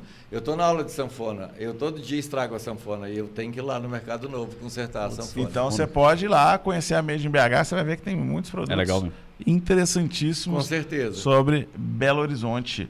É, e O quê? Acabou? Ah, não, é o que eu falei, tem mais algum que tem que falar. É o BH Comedy Club. BH Ah. Comedy Club, que voltou agora, recentemente, com o show do Thiago Carmona. E teremos nesse final de semana dois shows lá no Teatro do Minas Tênis. No sábado, Márcio Donato, humorista do Quatro Amigos, vai estar lá. Os ingressos já estão quase esgotando. Se você quiser ir no Márcio Donato, garante seu ingresso agora. Entra no perfil do BH Comedy Club, na Eventim, que você encontra lá. E no domingo também, se você quiser ir, garante seu ingresso, porque o Carlos Nunes já confirmou presença e estará assistindo ao Paulo Araújo. Que você falou o quê do Paulo Araújo? Que ele era um babaca? Não. Não, não Não, falei é porque a isso, gente só fala mal do Paulo aqui. Ah, né? tá. É. Não presta, não, né? Não o Paulo é, não, o né? Paulo- o cara nem é mineiro, começa a falar coisa de mineiro. Pois é, esse Olha, pode, eu né? vou, mas eu vou ter um arranca-rabo com ele lá. Vai pra poder falar mal com. Vou, com... vou. Propriedade. Vou ter uma Com conversa propriedade. com ele lá, séria. Isso. Mas o Paulo Araújo, que é um dos grandes humoristas de Minas, apesar de ser um grande babaca. E de estragar Mas todos os é grupos de mineiro. WhatsApp que ele participa. É. Não, é humorista de Minas. Ah, tá. É, Ele porque está ele, aqui ele, agora. ele, ele, ele- ele tem o iCard, né? Ele, ele tirou o documento. Eu vi, dele. eu vi, Então ele, a gente não a pode contestar. Tem, tem a assinatura do, do governador, como é que eu vou contestar ele? É, não eu não não. tenho um documento com a assinatura do governador. Quanto mais. né? Então, garante seu ingresso aí para os shows desse final de semana. E vamos agora para o quadro, que é o quadro. Eu vou pôr o negócio para despertar aqui, que fica melhor para a gente fazer as Isso. perguntas. Ah, meu Deus. o quadro Dois Minutos com Carlos. Eu vou colocar o cronômetro e vou fazer de novo o anúncio do quadro. Aham, pra marcar o É, pra, pra na hora que a gente pegar esse quadro e jogar na internet. Você sabe que eu, eu não sou obrigado a responder, não, né? Hum, de maneira alguma. Você Ah, pode responder então de tá. zero a duas palavras, só não pode usar mais do que duas. Tá, eu não sou obrigado a responder, não. Se Na você CPI, responder não sei todas. quando Vai comprometer. Ah, Então, Então vamos lá. Começa agora o quadro Dois Minutos com Carlos Nunes. Carlos, é, qual o nome da sua peça que ficou mais tempo em cartaz? buffet escasso. Na sua opinião, qual o melhor queijo que existe? Do Cerro. É, o que você acha da cena da comédia stand-up mineira? Sempre genial. O que você acha da cena de teatro mineira? Sempre maravilhosa. É, o que você diria para uma pessoa que quer é, participar da campanha de popularização do teatro? Como ator, né? Um- uma pessoa que. Vem logo. Qual a pior crítica que alguém pode fazer a uma peça sua pra você? Muito ruim. Como foi ter participado do Domingão do Faustão? Não fui. E qual a melhor crítica que alguém pode fazer de uma peça sua? Muito bom. Como foi ter participado do programa do Jô Soares? É, É, já foi uma. médio. Na sua opinião, quem é genial? Ariano Suassuna. É, na sua opinião, o que o Chimbinha é? Guitarrista médio. Invente um nome para uma peça de teatro.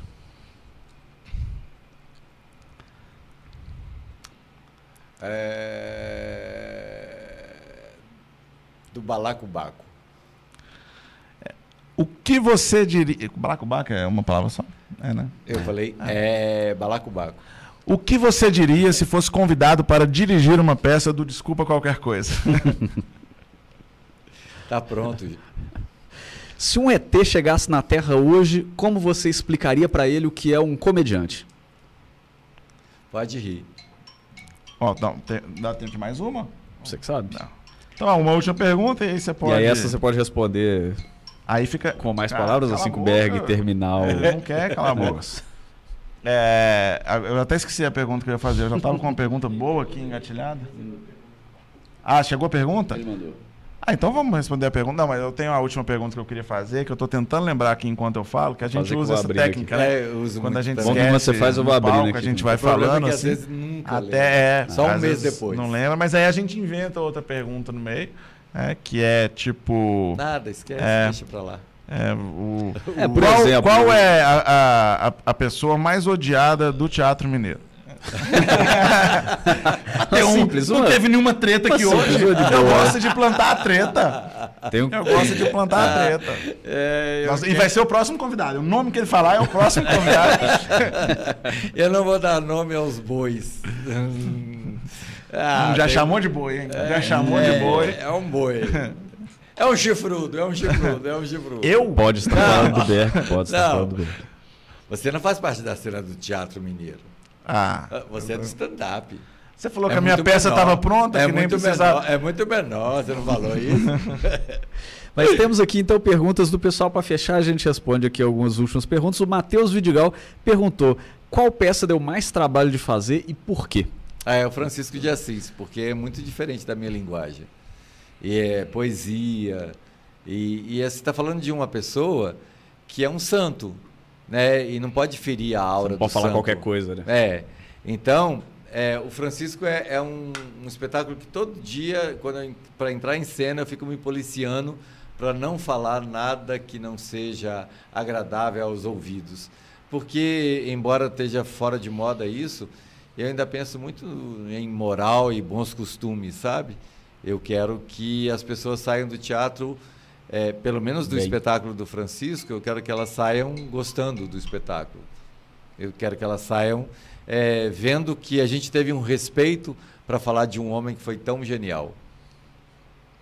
A Márcia Nunes, a Márcia Nunes perguntou: você empresta dinheiro a juros? É minha irmã, está me devendo uma grana preta, ela não paga. Então eu empresto, mas para ela eu não empresto, porque ela não paga nem os juros. Essa É, não vai pagar nem o dinheiro, quanto mais os juros, É. né? É. A Eva Oliveira está perguntando aqui: o público do teatro mudou muito de nove- 1990 para cá? Tá mais inclusivo ou tá mais excludente? O stand-up é mais democrático que o teatro? São três perguntas, era para ser uma só, Márcia, mas Não, Vamos lá. Márcia, essa não. foi a Eva. Eva. Isso, foi mal. Mas É, o público mudou muito? responder. O público mudou, mudou muito dos anos 90 para cá? Vamos por parte. Mudou, a gente tinha. tinha O que, que você sente aí de diferença principal? É, a gente tinha. Eu acho que o, o- não sei se eu vou falar certo, mas os streamings, né, agora, né, a, a Amazon, a Netflix, a, es- essas, essa tecnologia, porque o teatro, se você pensar bem, o teatro é ator e texto. Não tem muita coisa, muita coisa mirabolante, né? O que você faz no, no cinema, na televisão, o que você faz eh, na Netflix, são, ela te joga milhões de imagens maravilhosas todo dia. E o teatro não, é emoção, aquela emoção. E tem muita gente que hoje já não acredita mais nessa emoção. As pessoas estão ficando muito mais duras, eu acho, mais engessadas, e elas querem aquelas imagens maravilhosas que a TV proporciona. Então eu acho que o público mudou. É, o público que vai ao stand-up, o público que vai ao teatro, é um povo que ainda acredita na emoção, ainda acredita na arte, ainda acredita no trabalho do ator, no trabalho do comediante. São pessoas provavelmente mais sensíveis as pessoas que vão ao teatro hoje. Eu acho que é, ele não é excludente, mas ele levou para o teatro essas pessoas que acreditam no ator e no texto, na beleza do ator e na beleza do ofício do ator e na beleza do texto. Eu acredito nisso. E o Francisco, ele falou que não é da embocadura dele porque é poético e ele respondeu de maneira poética uma pergunta Verdade. como essa. É porque ele É, tá acho que aprendendo, não- ele falou não que tá falei de pegando uma maneira jeito. poética, não. Falei de uma maneira realista. Mas foi um, um realismo poético, na minha opinião. Que. Porque de uma sensibilidade grande, falando justamente sobre essa sensibilidade, né? Mas você concorda com isso? Você acha que é isso? Concordo, concordo. Eu- Acho, acho também que tem um, um outro ponto que, que é o, o das pessoas que vão ao teatro para tirar foto com o ídolo.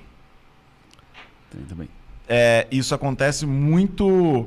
É, um, um- um ator, um, um cara que tá. Uma, atriz, um ator que está estourado na novela, se ele vai fazer uma peça de teatro, as pessoas querem ir no teatro e elas estão mais interessadas em no final pegar uma fila e bater uma foto com as pessoas para postar no Instagram do que na peça em si. Então tem esse outro ponto. Mas o teatro que, que a gente faz, é, você principalmente, né? o- o stand-up que a gente faz, que não é um, um- A gente ainda não, não é ídolo de, de- de multidões, né? É, aí eu concordo com você. Mas eu, até vejo acho. muito isso porque eu faço muita produção de, de, de evento aqui. E eu costumo falar isso, que a, a comédia, a gente tem grandes humoristas em Belo Horizonte. mas a gente não tem um grande público de comédia em Belo Horizonte. A gente tem público De de artistas. É, porque a gente aqui não tem ídolos. É. Porque é o que eu falo no Pérolas do Tejo. É, a regionalização da televisão brasileira está há 40 anos tramitando no Congresso. Pela lógica, pela, a, a televisão é uma concessão pública. E na concessão pública fala que tem que ter pelo menos 40% da produção local. Então tinha que ter um programa de humor aqui, tinha que ter um programa eh, de auditório, tinha que ter um programa em todas as TVs, todas elas. E Sim. não tem. Porque não se faz cumprir a lei. Porque a lei fala que tem que ter. Eh, Antônio Fagundes. não. de- mo- é, dia eu vou acertar. Que, que, é, que era é, governador da Bahia, depois foi senador. Antônio Carlos Carlos Magalhães. Magalhães. Antônio Carlos Magalhães, ele é dono da Globo da Bahia. E o que que Antônio Carlos Magalhães fez? É, muita gente não gosta dele, não gosta de político e não gosta dele mesmo, Toninho Malvadeza e tal. Mas ele, como dono da Globo na- lá na Bahia, ele falou assim: aqui, aqui não vai passar video show de artista do Rio e São Paulo, não. O video show daqui vai ser artista daqui. O que, que aconteceu? Ele elevou a autoestima do artista baiano. As bandas que fazem mais sucesso hoje no Brasil são as bandas baianas. as- os atores que fazem mais sucesso no Brasil hoje são atores baianos. Foi ele que fez isso, que levantou a autoestima do artista baiano, do povo baiano, e eles ganharam o mundo. Se a gente tivesse aqui ídolos, tivesse aqui a televisão produzindo localmente, a gente teria aqui também esse tipo de artista que você está falando. Porque a gente tem atores geniais aqui. E quando eu falo genial, eu lembro de Ariano Suassuna. Né? O grupo de vocês é um grupo genial, senão não estaria vivo ainda. Não ficaria. O que não é bom, o público vai e descarta. É, Uma vez teve uma discussão no satélite que as pessoas falavam assim: não pode dar eh, carteirinha para isso, para aquilo. Eu falei, gente, pode dar carteirinha para todo mundo. Quem vai decidir se a pessoa continua no trabalho é o público. Quem decide o nosso trabalho, o tempo de existência do nosso trabalho é o público. Não é o sindicato dos artistas, o sindicato dos produtores. Não. É quem determina quem é o nosso patrão é o público. Se ele não quer mais, a gente some. Mas se ele quer, a gente continua.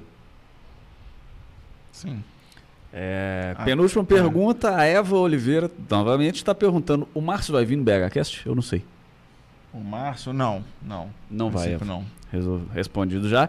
E a última aqui, que não é uma pergunta exatamente, mas a Márcia Nunes está dizendo: Carlinhos vai almoçar aqui amanhã, traz a pizza e a cerveja. Bom, que já escolhe já é bem Assim, a, direcionado. a gente ainda tem ó, alguma possibilidade do Márcio vir, mas a princípio não. Se ele vier, iremos anunciar nas sorte. nossas redes todas, é. Mas a, a princípio ele não vem, não. É, então é isso. Esse foi o BH BHCast, Carlos. Então muito, vou tomar essa muito... cerveja amanhã com a minha irmã. Pronto, Pronto, tá resolveu. decidido. Vou botar ela na geladeira hoje, levar a Márcia. pizza. Amanhã eu tô aí. Muito, muito, muito obrigado mesmo. Eu que É, agradeço. Obrigado pelo carinho de topado. vocês. Quando a gente chamou, você falou, ah, eu não vou ter assunto pra conversar. Na verdade, tinha mais um tanto de coisa pra gente conversar aqui e o tempo acabou. Ah, o mais legal eu não contei. Ah, meu Deus. Então, essa vai eu ficar não pro fiz próximo, pro próximo BHCast com Carlos Nunes. Então é isso, Carlinhos. Muito obrigado. Até a próxima. Valeu você também que está aí assistindo. Se por acaso, eu tinha que ter falado isso no meio, mas se por acaso você ainda Ah, não verdade. se inscreveu no canal, Sim. se inscreve aí agora. É só clicar no botão inscrever. Clica no like também pro, pro Fala vídeo o já. nome do canal. É o BHCast. Mas que se a pessoa está assistindo, ela, ela tá Ah, no canal, verdade. né? Mas às vezes tá É. vendo um corte. Mas esse corte não faz muito Ah, sentido. mas a internet Ah, tem- nem tem sempre faz uma sentido. loucura, né? A Eu quis vida é essa uma polêmica, loucura. gente. Eu, É. eu não valho nada. Se inscreve. É, segue a gente É, também no Instagram. Carlos Nunes gera briga entre integrantes do BHCast. Tá resolvido o corte. Pronto, então é isso. Então é isso. Se inscreve, dá aquele like, aquilo tudo que a gente tinha que ter falado no início, mas estamos falando agora. mas é isso. E até a próxima terça-feira, ou quem sabe no sábado, com o Márcio Donato, a gente pode botar uma pressão nele e falar que. Que falou que ia ter, é. insistentemente. Verdade. Valeu, até a próxima.